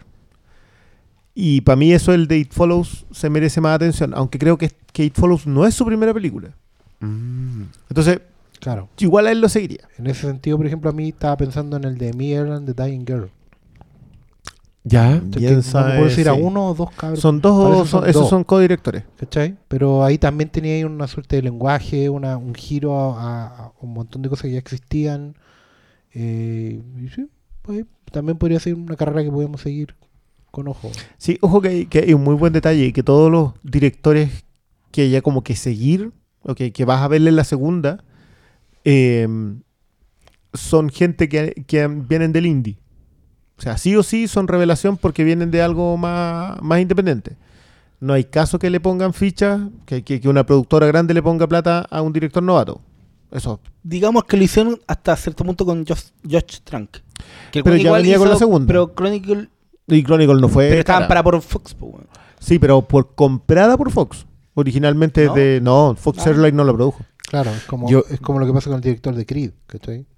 Que de una manera u otra hizo una, dos películas. No, el, el Crit es la Sí. segunda. Claro, la primera Claro, es pero, súper buena. pero, Pero, pero Ryan, Ryan, Ryan Coogler tuvo que pasar por un montón de festivales y le puso plata al. No era el Fishburne, era el del. El Forrest Whitaker. Forrest Whitaker. Él, él le puso las lucas para la distribución en los festivales y después se ganó todo y ahí se lo compró Warner. Claro. Pero claro, es complicado ser director revelación. Yo me acuerdo que antes seguía en Sitges, daban un premio que se llama el Citizen Kane al director revelación. Y es súper bueno porque tiene como 12 años, ponte tú, y tú siempre podéis ver a gente que, para saber si le resultó o no le resultó. Y claro, ahí está, por Brick, obviamente se lo ganó Ryan Johnson. ¿Viste? Eh, un manteo al doctor Mayo. Doctor, Doctor Mayo. Mayo. Doctor Mayo. Todavía estáis pensando en el Estoy, completo. estoy pensando en lo completo. Ariel Antonio Quiero Muñoz, completo. por los, el día completo. por los nueve años o diez del Salón del Mal. Ah, él se tiró hacia la piscina. ¿Son Nueve, nueve o diez? nueve. No, pues si son diez tenés que hacer un carrete. po. Un carrete. Sí, Y po. Usach, sí, con fiesta. curados, weón. No, ya Hola. los pastos de ciencia. En el cine, en el cine. Arte Alameda. Ahí. Ah, también. de esos con Todos DJ y curados, weá. sí. Y, y diaporama, ponemos películas. ya hacemos filmcast en vivo. Ya, hagamos esa Vamos al tiro, ya, plata. El weón prendido. Hagámoslo al tiro. Como la wea de plan Ya, Z. y el, Sí. ah, bueno, y el manteo era con patar en la raja y microfonazo en el hocico. Buena, gracias. Ya. Andrés Quesada. No quería un microfonazo en la raja, weón. Quiero saber su opinión sobre el primer episodio de Outcast. No la vimos. No. Bueno, yo no la vi, Yo- pero. Yo, pero- o sea, pero yo vi me lo voy a el principio, pero no me di el tiempo Ah, de no, Jaime. Farías. Van a abrir un Hoyts en Casa Costanera. ¿Casa Costanera? ¿Qué es eso? En No casi tengo idea. en Casa Costanera para exhibir películas independientes. Ustedes tienen más contactos en el mundo fílmico. ¿Tienen más información? ¿Les tinca? Casa Nos golpeaste, Costanera. Yo encuentro bien mula el rumor. No sé. O sea, Y película independiente. Para- que lleguen a Chile. y un Hoyts que va a exhibir películas independientes. Tan, mira, los cines lo único que quieren es taquillazos. Quieren. Eh, si es Hoyts, sobre todo, quieren. lo- ojalá todo Marvel, ojalá todo Disney.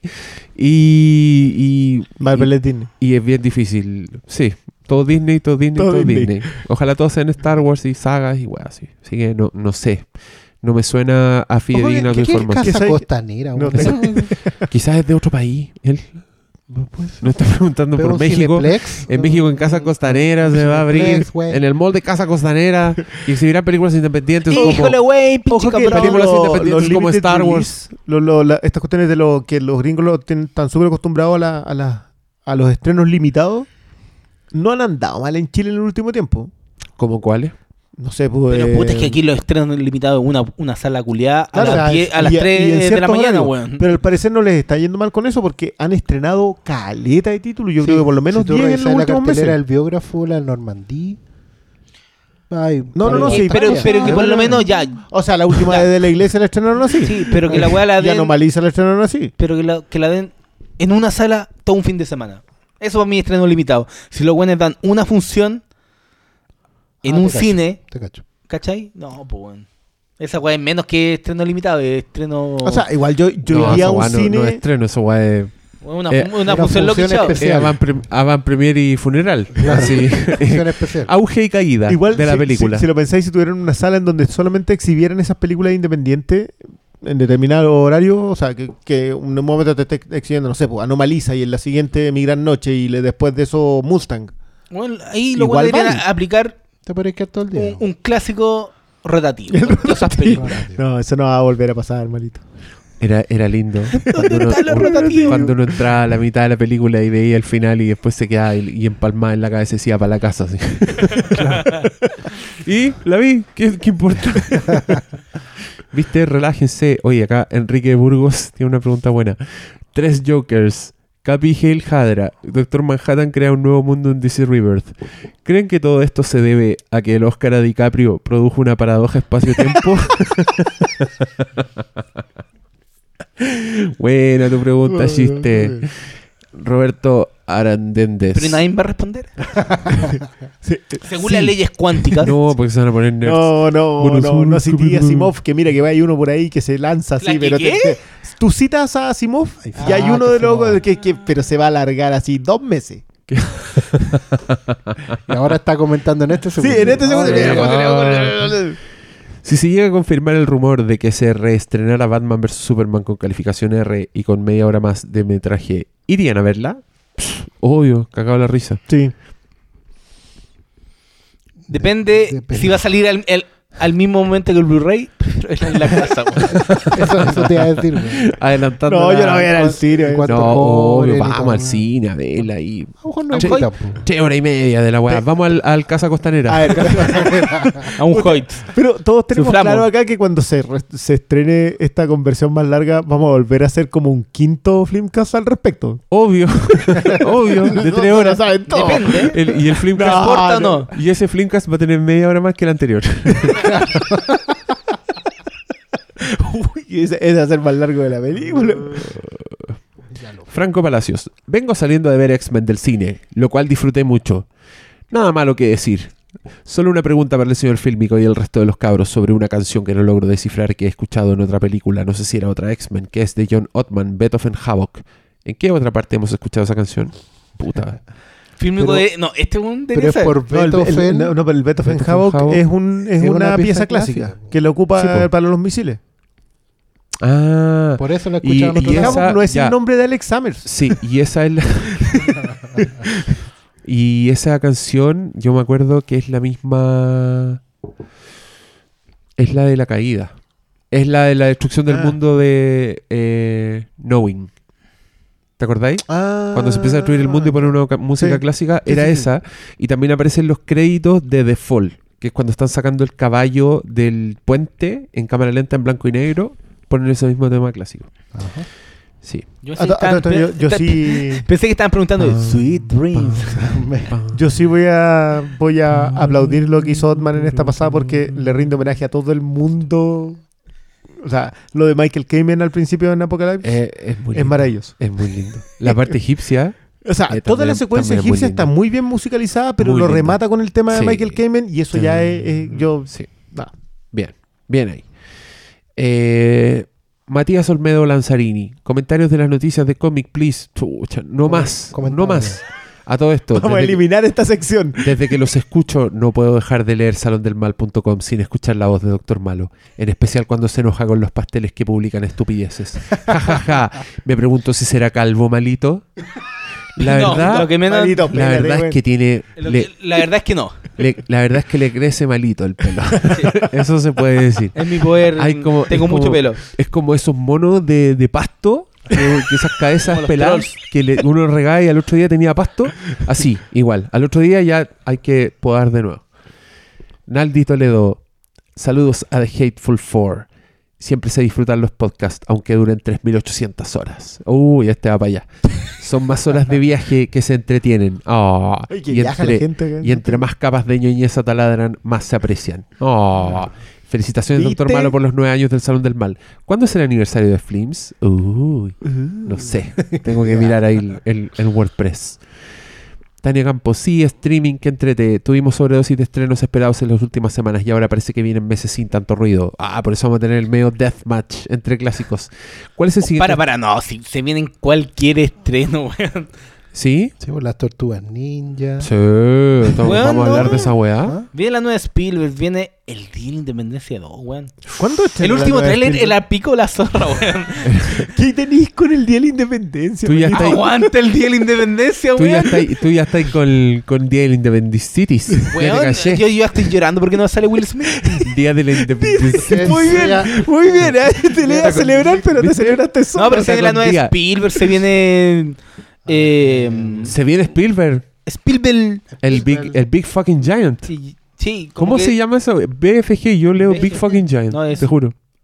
eh, Best Friend Giant. Best Friend. Sí, Big Friendly Giant. No big friendly el giant. No, yo leo Big, big fucking giant. ¿Y cuándo estrenan eso? No, es- No sé, el, mal- malo se está cargando. es- Eso 14 de viene agosto. En, en Chile 14, en 14 de agosto. Esa fecha Ahora ver en Estados Unidos esa. Ah, En mis vacaciones, voy a estar allá. ¿Qué tal? Ahí quedaron, ahí quedaron. En- Encárguenle cosas a Malito que viaja. Eso fue, esto Hasta se 20 llama el estilo de vida de los ricos y famosos. si quieren ir, manden. Bueno, no, es que allá es el ¿Cuándo 4, se estrena, ¿cuándo se 4 de estrena en julio. agosto? Ah, a ver, en Estados Unidos, entonces. Ahí tení. No, pero en Estados Unidos es 4 de julio, pues, un mes después. No, espérate, ¿cómo que quiero poner? que Aquí yo- ¿Por qué tiraste lo magnífico? ¡Magnífico! Nada que ver, este ya está con sueño. ¿Qué, qué onda? Salimos todos ametrallando eh, camiones por debajo. loco Murdoch. sin matar a nadie. ¿Sabes lo que quiso hacer? Quiso hacer la canción de Dinastía. ¿Y cómo es la canción de Dinastía? Eh, así, mira, mira. Ah, ya, ya, ya, sí, yo. No, esa otra. Ya, ya, no, ¿cómo es? ¿Tú sabías, Oscar? ¿Cómo- ¿Tú veías esa serie? Dale. No, no la veía, pero. ¿Cómo que no? Era- Quería hacer la, la trompeta. esa. Sí, sí era eso, ¿cierto? Ah, viste. Espérate, lo, lo voy a buscar en Hay que YouTube. buscarla y ponerla en este Voy a buscar en YouTube. ya. Es que fue un, fue un gran momento de, de lujo, así que ustedes no se pueden creer. El, el nivel del Doctor Malo.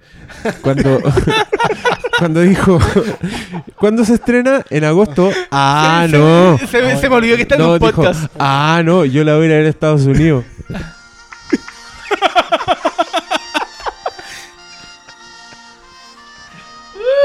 Ese se escucha Dinastía. horrible.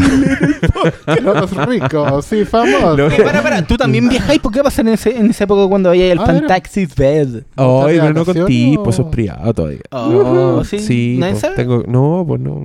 Pero ya, Oh, sí, bueno, voy ya, a ir a un que- festival de cine que he querido ir toda mi vida. ¿No he vayas a querido sacar ir- pica? He querido ir toda mi vida y este año voy a ir, voy a cumplir mi sueño. ¿Y tú, Así y que, tú no, yo no viajo. Tengo No, mucha pega. Vamos a ver si viajamos.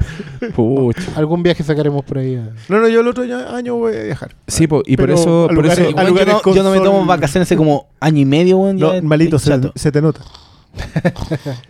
Felipe Maldonado, estimados ñoños supremos. Ah, Oye, ahí tenía apodo, subió. bueno. Sí, ahí voy a poner de nuevo las trompetitas de Dynasty.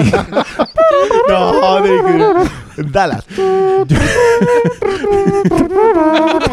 Sí, weón. Ya, ya, ya, ya. Ya, eso se parece estamos pasando, ¿no? Johnny Depp volverá a retomar el rumbo. ¿Qué rumbo? Si está ¿Qué feliz ahí con sus millones agarrándose de jovencitas. Sé que es difícil, pero ¿cuál es su ranking de películas de superhéroes de este año? Que estén bien y que la fuerza los acompañe. Bueno, son Ah, cuatro. Son Batman vs. Superman, X-Men Apocalypse, Civil War, Deadpool. Ahí está mi orden. ¿Y el de usted? ¿Y el de usted? El mío sería Capitán América, Batman Superman, Deadpool y al final X-Men. Capitán América, X-Men, Batman v Superman, Deadpool. Bien. Bien en segundo lugar ahí, X-Men, estamos de acuerdo. No, Ba- Batman vs Superman, de eso ya lo he comentado. Primer lugar, La Bruja. Segundo lugar, La Bruja. Eh, muy a mi pesar, eh, Civil War. Qué huevo. Va, ¿por qué tú Abraza la decisión, tenés que escoger la, tenés Porque- que escoger no, la que porque- más te gusta. ese- ¿Cuál es tu orden? ¿Por qué ponía tu qué? pesar? ¿Cómo? Entonces no O es sea, tu orden. no, estáis porque- siguiendo la, a la corriente, No, weón. es que me no es- tiene que gustar. Entonces no, ¿Cómo te tiene que gustar? Sí, porque todo el mundo me dice que me tiene que gustar. entonces no es tu orden. No, po. ¿cuál es tu No, orden de...? Mójate el poto. Batman, Fílmico. Superman, Apocalypse, Deadpool y Civil War. Muy bien. En ese orden fueron como me gustaron a mí. Esa, esa era la. Bien, muchas gracias por contestar. ¿Algún comentario sobre el último capítulo de GOT? Uh, ya los tiramos. O quizá una pequeña analogía con spoiler, los viajes en las líneas temporales con otras series. Pensé que iban a preguntar. No nombren. Vamos a empezar a hablar no de- nombren Asimov. No, ¿cómo se llama esa? Eh, la serie del, del loco que iba cambiando de cuerpo. Eh... Quantum ¡Oh, Leap. Quantum Leap! Saludos a todo el de panel. del tiempo buena. Y muchas felicidades al Salón del Mal por su aniversario, que por primera vez me censuró un comentario esta semana. ¡Déjale! Alguna wea estúpida weón. Fin. Mario Venegas, yo solo quiero decirles, cabros, que conseguí trabajo hace unas semanas. Ustedes han sido mi fuente de entretenimiento culto durante el último año. Chucha, nosotros somos Culto, lo weón. culto. Como, co- Amigo Mario Venegas, muy en buena, suba el nivel. por favor. Por favor, Nosotros suba el nivel. tan, tan abajo. Busque, nosotros estamos ahí, pero al fondo del barril de la cultura. Igual vamos a postular un fondart con este podcast. Y para ese podcast diremos que somos más culturales, pero en verdad, no, aquí no hay, no hay de eso acá. Acá es otra cosa. Gracias por todo lo que han hecho y por lo que. Oye, pero es como que se está despidiendo. Por eso parte. Adiós, amigo. Adiós, eso, amigo. Mario. Conseguí trabajo. Bueno, Eso significa que nos va a escuchar más. El Ahora va a tener que estar ahí en el cubículo prestando atención. Y por Facebook pasan los flinkas, pasan uno tras de otro. Adiós Mario, gracias por todo. Suerte en el mundo laboral. Fue un gusto. Sí. Suerte con las cotizaciones. y la ISAPRE. Gabriel Orellana. Cabros, ¿alguno de ustedes ha visto la serie británica Utopia? La vi y quedé loco. La historia es buena, decente, pero visualmente es hermosa, igual que la música. No cacho por qué nadie habla de ella. Seré yo el weón señor. Gracias por tantas horas de sacada de vuelta en la pega, aunque igual como que me pierden un poco cuando empiezan a taladrar. Chucha, hoy día te perdimos temprano, entonces... Adiós, amigo. Amigo Gabriel, ¿para qué le vamos a contestar si no está escuchando? Claro, ya. Utopía es una maravilla. La banda sonora, yo reconozco que me costó bastante comprármela. Es de un chileno que se llama Cristóbal Tapia. Y mm, discrepo, creo que la, la historia es muy, muy buena. La estética es una joya, es una joya. Pero la historia está muy bien, pero se le pierde mucho en la segunda temporada y está bien que él... se O sea, tú ido. decís, vean la primera. No, no, no. La segunda temporada también está bien, pero debió haber rematado la segunda. Ahora, ojo, si me dejáis solamente cerrada la primera, era una joya así, pero absoluta, porque más encima terminaba. Oh, perdimos igual. No, de Utopía sí la vi y. Sí, eh, eh, Cristóbal Tapia tiene solo tres discos. Traten de conseguirlos porque los tres son muy buenos. Y ya, y hay más preguntas, pero creo que las contestamos todas y estamos bien larguitos, así que Sí. dejémoslo hasta acá. Eh, yo quiero terminar este programa con una funa al local Tío Manolo Ñuñoa, porque nos cagaron con el pedido de los completos. Nosotros íbamos a celebrar el Día de los Completos, hice un pedido eh, como a las 10 de la noche, que según el mail me iba a llegar entre las, entre las 12 y las 12 y media. O sea, desde el principio dijeron que iban súper atrasados y ya no llegaron. Son como el pico. Ojalá alguien le arruine una fecha importante a ustedes como el día del completo era para nosotros. El cumpleaños del Salón del Mal se arruinó. No. Tío Manolo, pesca las vienesas, úntala en la, ma- en el- la mayo y métetelo por el hoyo. Fin.